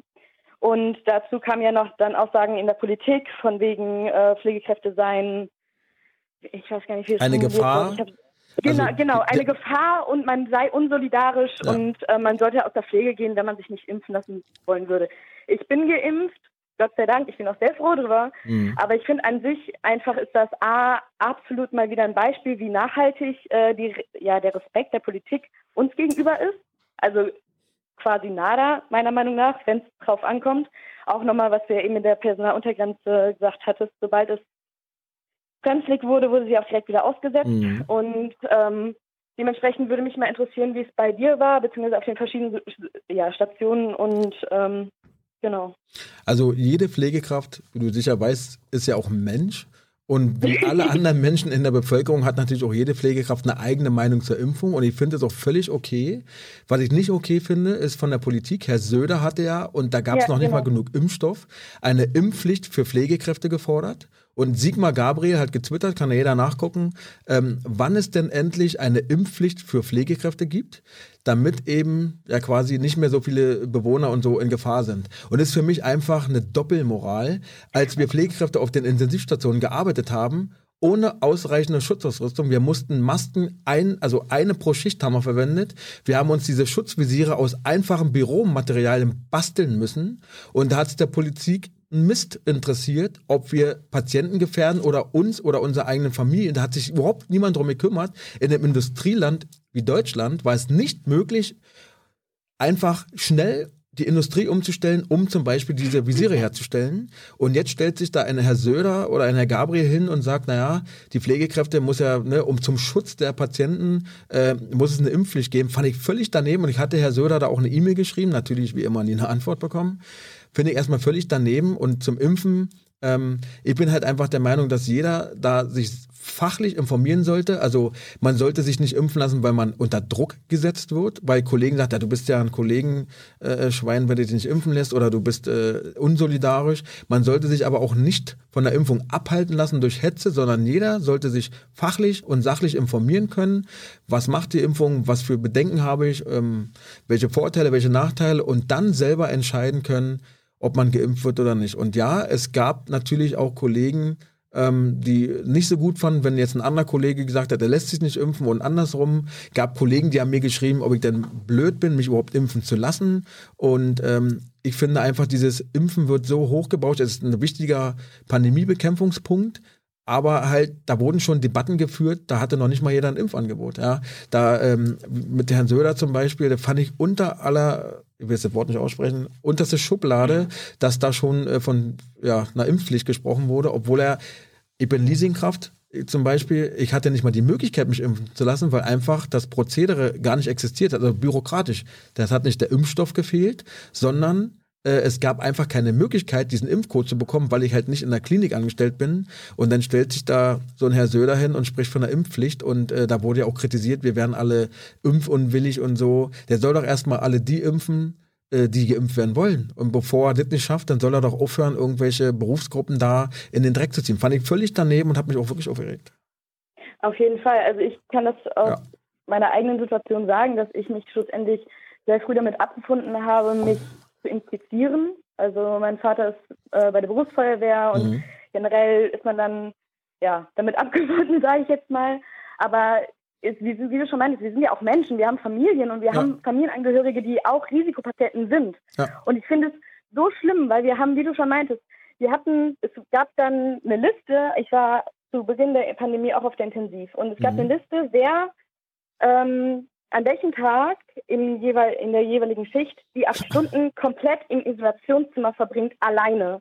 Weil wir kein Personal hatten, weil wir nicht genügend Material hatten, weil genau. wir konnten noch nicht mal tauschen. Ja. Die, die, die, Kollegen waren acht verdammte Stunden ja. in diesem, in diesem Zimmer, haben zwei übergewichtige Patienten versorgt, die beatmet waren und du weißt, was das bedeutet mit ja. Lagerung und so weiter und so fort. Und wir haben zum Teil zwei Wochen zwei verdammte Wochen die gleiche Maske getragen.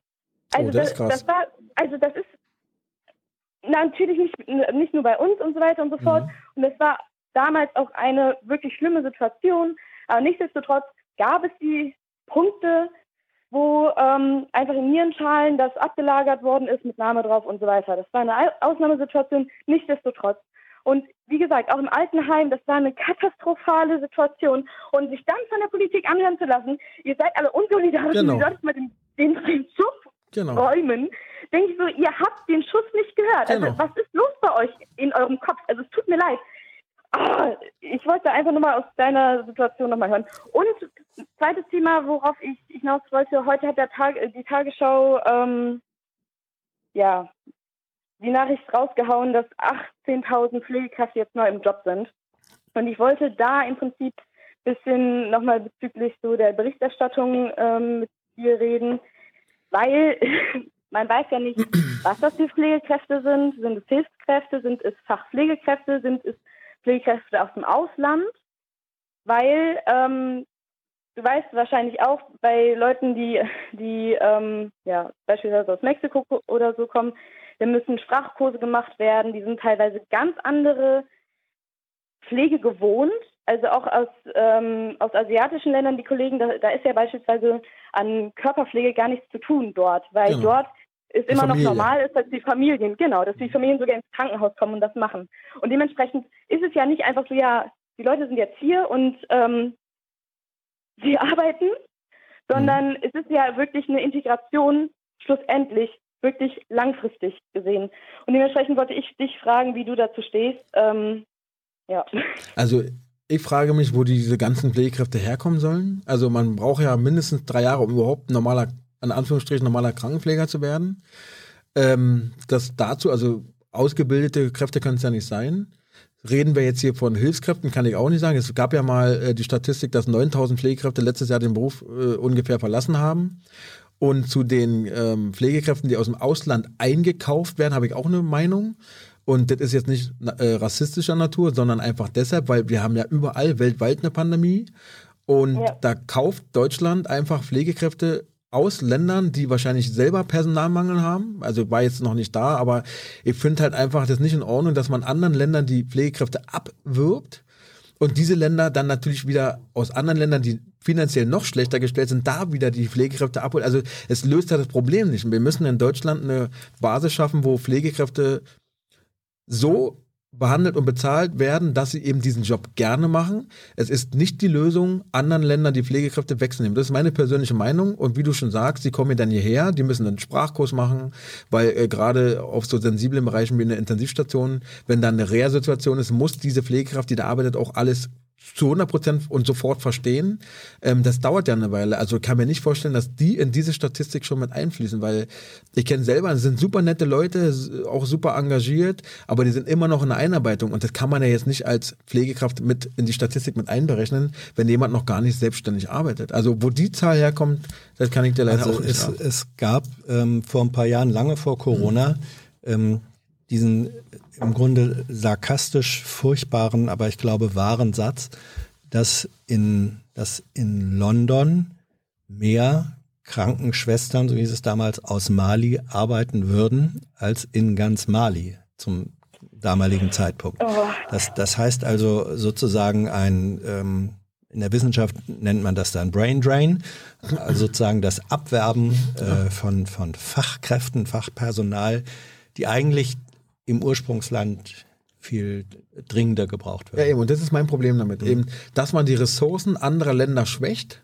nur um im eigenen Land eben nicht ja, so eine Veränderung herbeiführen zu müssen, die für alle dazu führt, dass eben mehr diesen Job erlernen wollen. Und ich finde es halt einfach für mich persönlich, kann ich nur immer von mir persönlich sprechen, moralisch nicht in Ordnung, wenn man, wie gesagt, andere Ressourcen anderer Länder leer scheffelt. Mhm. Ähm, also ich weiß nicht, wie du, du dazu stehst, aber ich empfinde diese Maßnahme der Bundesregierung, die ja auch wirklich maßgeblich in den letzten Jahren immer gepusht worden ist, so wir machen hier etwas, wir holen, wir, mhm. wir gehen nach Mexiko und wo auch immer noch hin und wir hauen da richtig viel Geld rein und so weiter.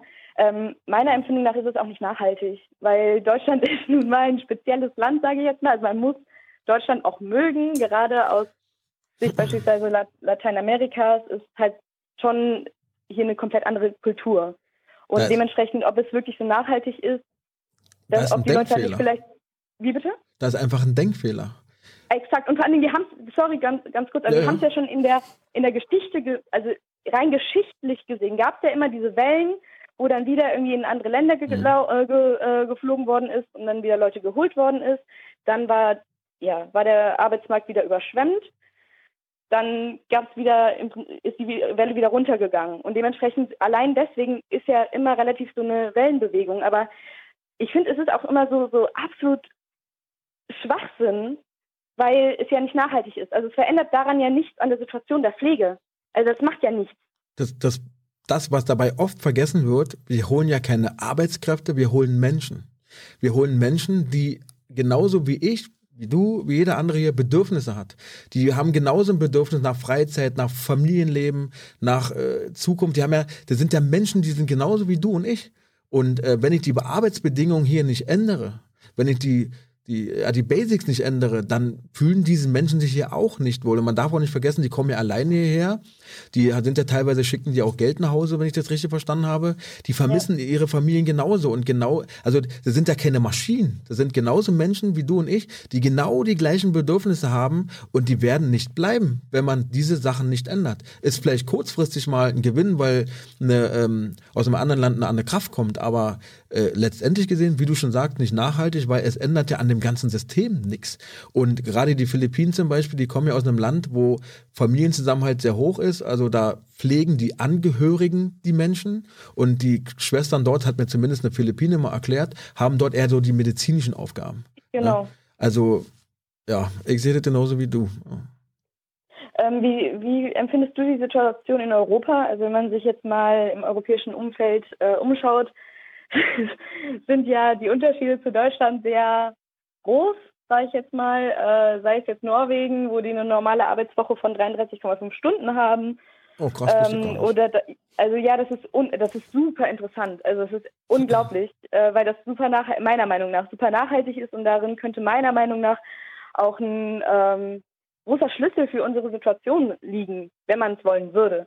Und da ist es auch wirklich so, dass Kinder beispielsweise sagen, äh, sie wollen in die Pflege, wenn sie groß werden. Und das, ähm, das kenne ich jetzt in Deutschland eher weniger. Mhm. Und ich habe auch ein Praktikum beim Kindergarten gemacht und man hat auch Kontakt zu Kindern und dementsprechend war das halt für mich, als ich das äh, gelesen hatte und gehört hatte, ähm, sehr seltsam, muss ich sagen.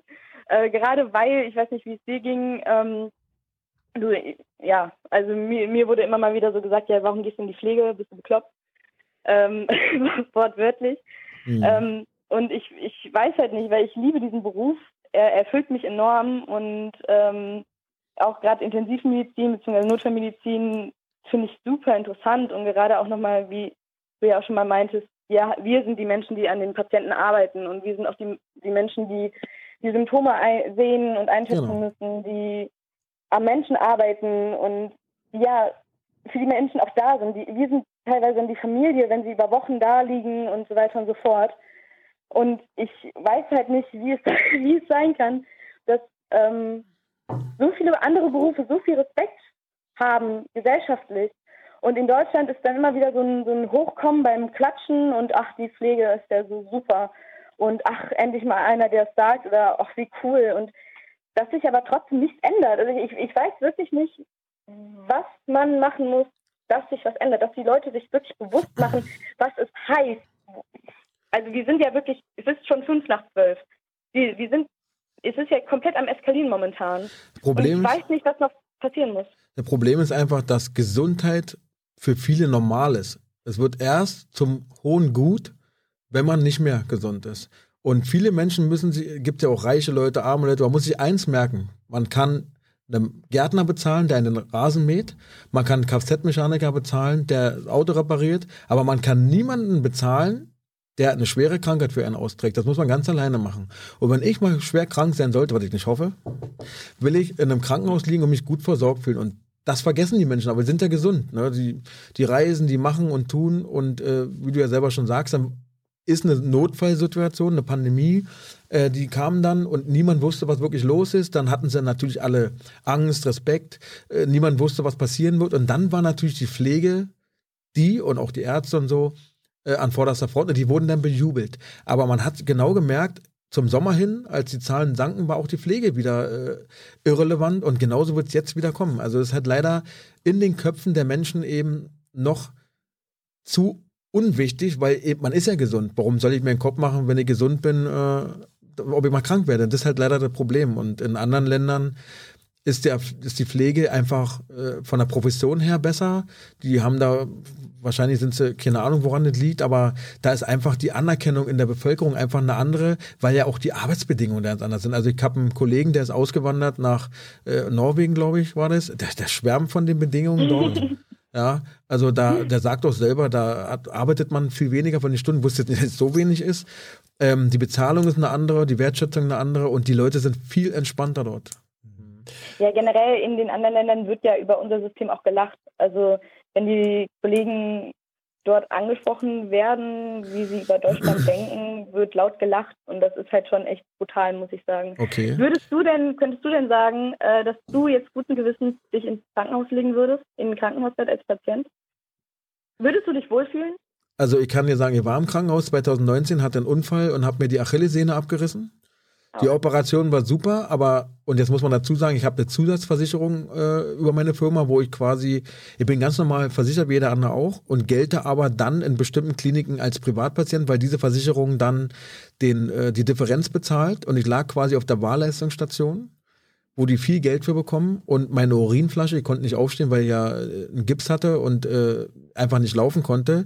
Meine Familie musste aufgrund vom Personalmangel meine Urinflasche leeren. Also ähm, man hat mich auch nach Hause geschickt und in dem Arztbrief stand drin, die Wunde sei reizlos und alles super.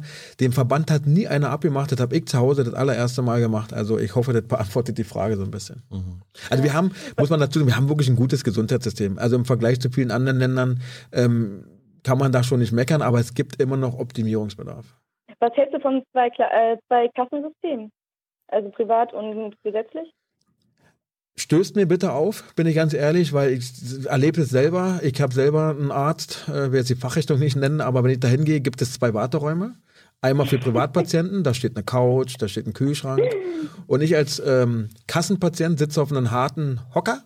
Ja, also da fühlt man sich ja schon äh, irgendwo also minderwertig, wenn man dafür extra Räume schaffen muss. Und auch wenn man einen Facharzttermin macht, da wird man am Telefon gefragt, ob man denn privat oder Kassenpatient sei, finde ich völlig daneben. Ich persönlich bin kein Ökonom und kenne mich damit nicht aus.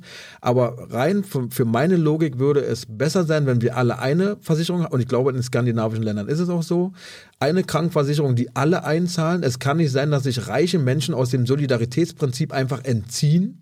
Ja, ich denke, dass viele, die privatversichert sind, genauso in die eine gesetzliche Kasse einzahlen müssten. Das wäre für alle vom Vorteil. Bürgerversicherung. Und jeder, ja? Bürgerversicherung, genau. Prinzip und jeder, der mehr will, kann eben Zusatzversicherung abschließen. Und das ist für mein laienhaftes Verständnis so eigentlich die beste mhm. Option. Ähm, Nochmal ganz kurz zurück zu den Auszubildenden. Also ich bin ja selber eine. Ja. Äh, wie empfindest du meine Generation von SchülerInnen bzw. Schüler sind ja eigentlich schon Rosa ist 20. Mal, also mhm. Auszubildenden. Ähm, wie empfindest du uns? Also ich habe selber von manchen Quellen gehört, ähm, dass Leute aufgrund des Pflegenotstandes ähm, durchgeschleust werden. Mhm. Ähm, empfindest du das auch so? Also natürlich Intensivstation ist ja nochmal ein bisschen spezieller und da sind ja auch nochmal eher weniger, also tendenziell eher weniger Schüler. Aber wie empfindest du das? Also was mir missfällt, dass äh, oftmals du kannst es ja vielleicht sogar bestätigen, Pflegeschüler als Vollzeitkraft benutzt werden, also, ne, also als vollwertige Arbeitskraft, aber ihr seid ja nicht da, natürlich seid ihr auch arbeiten, aber ihr sollt ja auch was lernen. Ähm, Finde ich so ein bisschen daneben, weil, wie gesagt, du bist ja Schülerin und du sollst ja auch was mitnehmen. Du sollst ja nicht äh, da Geld erwirtschaften oder so. Das, das, das stört mich. Und ähm, ich kann ja mal von mir erzählen, ich war, als ich Intensivkrankenpfleger geworden bin, hatte ich wirklich Respekt, hatte Angst und war wirklich aufgeregt, wenn ich Patienten betreuen musste. Mittlerweile sind viele Schüler sehr, ich sag mal, selbstbewusst, trauen sich Dinge zu, wo ich früher gedacht hätte, oh krass. Aber man merkt dann auch schnell, dass viele auf eine Intensivstation kommen ah, voll cool, Intensivstation und dann aber in der Einarbeitung merken, oh Gott, ich muss ja arbeiten, ist anstrengend, ich habe Verantwortung und viele, leider Gottes, verlassen den Beruf wieder und haben noch nicht mal ganz angefangen. Das ist so meine Wahrnehmung zumindest. Ja, 7,5 Jahre ist der Durchschnitt. Also bis dann jemand, also genau. durchschnittlich bleiben zwischen sie, also meistens kommt immer auf die Quelle an, 7,5 bzw. 10 Jahre. Genau. Und ich sehe das aus meinem eigenen Umfeld, ähm, Leuten, die, also man kennt ja auch aus dem Rettungsdienst, ist ja immer die beste Quelle, wenn man in der Notaufnahme auch zum Teil mhm. arbeitet und so weiter. Ähm, da hört man halt enorm viel, enorm viel. Und ich finde deswegen, dass auch nochmal bezüglich der, was die Tagesschau gesagt hatte mit den 18.000 oder 18.500, wie auch immer, mhm. ähm, so ein bisschen, es zeichnet ein falsches Bild, weil auch generell mit den ganzen Reformen oder oh, die generalisierte Pflegeausbildung, ne, genau. schön gemeint, aber blöd umgesetzt, tut mir leid. Ähm, das ist halt immer so ein bisschen schwierig, weil schlussendlich kann man das Blau vom Himmel erzählen und ähm, versprechen. Was aber dann auf Station ankommt, ist eine ganz andere Sache. Und da du schreibst ja anscheinend auch mal immer mal wieder gerne E-Mails und Ja. kriegst keine Antwort. Mir Ja. geht's genauso. Wo ich dann auch mal mich dann wieder so frage, ey, was, ähm, was muss man machen? Also natürlich, du bist jetzt das beste Beispiel, man muss äh, ja, man Hartnäckig man muss einfach dranbleiben. Genau. ähm, aber was muss passieren, bis sich wirklich, bis wirklich die Bevölkerung gehört wird und bis, wie du schon eben auch meintest, dass wirklich Leute, die Ahnung von der Sache haben, ähm, bis sie auch ernst genommen werden. Genau. Also Bildungs- vielleicht, vielleicht ist es, so ja, vielleicht, das würde ich jetzt mal sagen, Menschen wie ihr beide, und es gibt ja auch noch ein paar andere, ähm, sind Bestandteile des Veränderungsprozesses. Situationen wie diese, äh, Krisensituationen der Gesellschaft und im Gesundheitssystem. Krisensituationen sind auch immer Lernsituationen. Mindestens haben sie die, die Option, das sein zu können.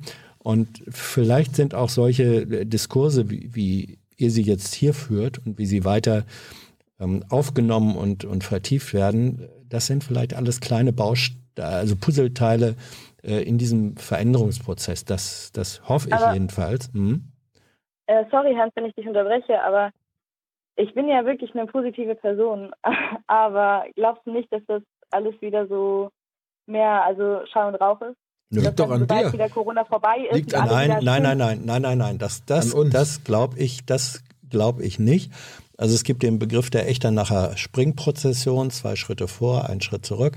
Ähm, im, End, Im Endergebnis ähm, bewegt es sich dann doch nach vorne. Ähm, und das denke ich schon einfach, weil der Erfahrungsdruck, der Realitätsdruck, auch der Leidensdruck äh, so hoch ist, ähm, das wird sich, glaube ich, nicht einfach so zurückfahren lassen. Es liegt an uns. ja. Mut haben, hartnäckig bleiben, auch wenn mal Zeiten kommen, wo die Pflege kein Gehör bekommt, weitermachen. Unbequem sein, Dinge ansprechen. Und ähm, nach der Bundespressekonferenz haben sich bei mir zum Beispiel viele, äh, ich sage jetzt mal Prominente gemeldet, die mir ihre Unterstützung zugesagt haben. Auch das ist ein super äh, Bonus, weil die haben eine Reichweite. Man muss einfach dranbleiben, man, man darf sich nicht von, von ja, Natürlich wird wieder eine Phase kommen, wo niemand von der Pflege spricht, aber dann liegt es ja an uns, ob wir denn eben noch lauter werden oder ob wir sagen, ach, naja, jetzt, jetzt mache ich nichts mehr. Also man muss einfach Ja, dranbleiben. aber reicht das? Also jetzt, jetzt es ist ja immer so die Frage, also nee, es ist ja der Punkt. Also es wird ja immer ganz oft gesagt, ja, die Pflege, die Pflege muss was machen, die Pflege muss was machen, die Pflege muss was machen. Wenn ich vom nach einem zwölften Dienst in Folge nach Hause komme, mit mehreren Spät-Frühwechseln, du weißt, was das bedeutet und so weiter, ähm, bin ich froh, wenn ich schlafen kann und keine Schlafstörungen habe und ähm, einfach mal in Ruhe bin. Und Also, ich Also- bin seit einem Jahr schlaflos. Seit einem Jahr nach Nachtdienst fahre ich irgendwo hin, vor dem Nachtdienst. Ich bin aus meiner Komfortzone rausgekommen mit einer Vision und ähm, kann dazu nur jedem raten. Es ist eine harte Zeit, es ist anstrengend, aber man sieht ja, also ich meine, ich habe es bis, ich soll jetzt nicht arrogant klingen, aber ich habe es bis zur Bundespressekonferenz geschafft und alle haben mich ausgelacht. Ach, Herr Spahn, der schreibt ja nicht mal eine E-Mail zurück. Aber es lohnt sich einfach dran zu bleiben. Es liegt an jedem selbst, für sein Ziel einfach auch sich stark zu machen. Ja, und nicht einzuknicken, weil mal jemand was Böses sagt oder weil man mal eine böse Nachricht auf jeden kriegt. Fall. Ja? Und äh, da, dann schlafe ich eben nur eine Stunde. Oder schlaf gar nicht. Also äh, Ricardo, du, sollst heute noch ein paar Stunden Schlaf kriegen.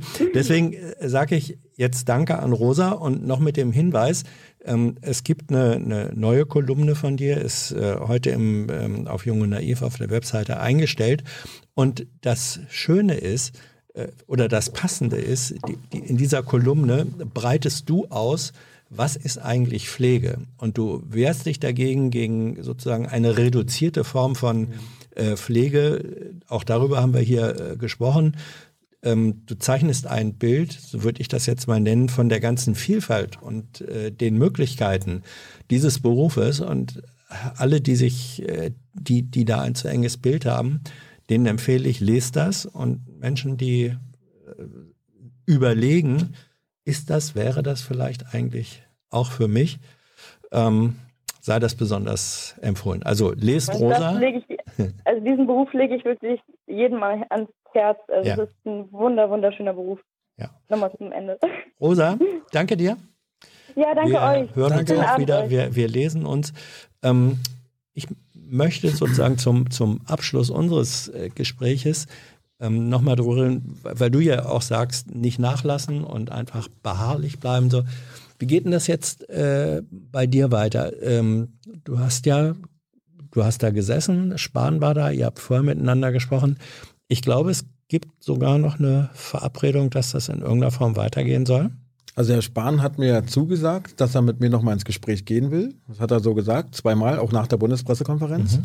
Und ähm, ich habe geplant, äh, mit dem Tagesspiegel zusammen, will jetzt noch nicht so ganz konkret werden, aber ich werde mich mit allen wichtigen Leuten aus den Parteien treffen, werde mit denen über die Pflegesituation sprechen und was sie dann verändern wollen. Und äh, wenn eine Partei oder ein Abgeordneter dem absagt, werde ich auch sagen, dass es so ist, mhm. dass die Zusammenarbeit nicht gewollt war.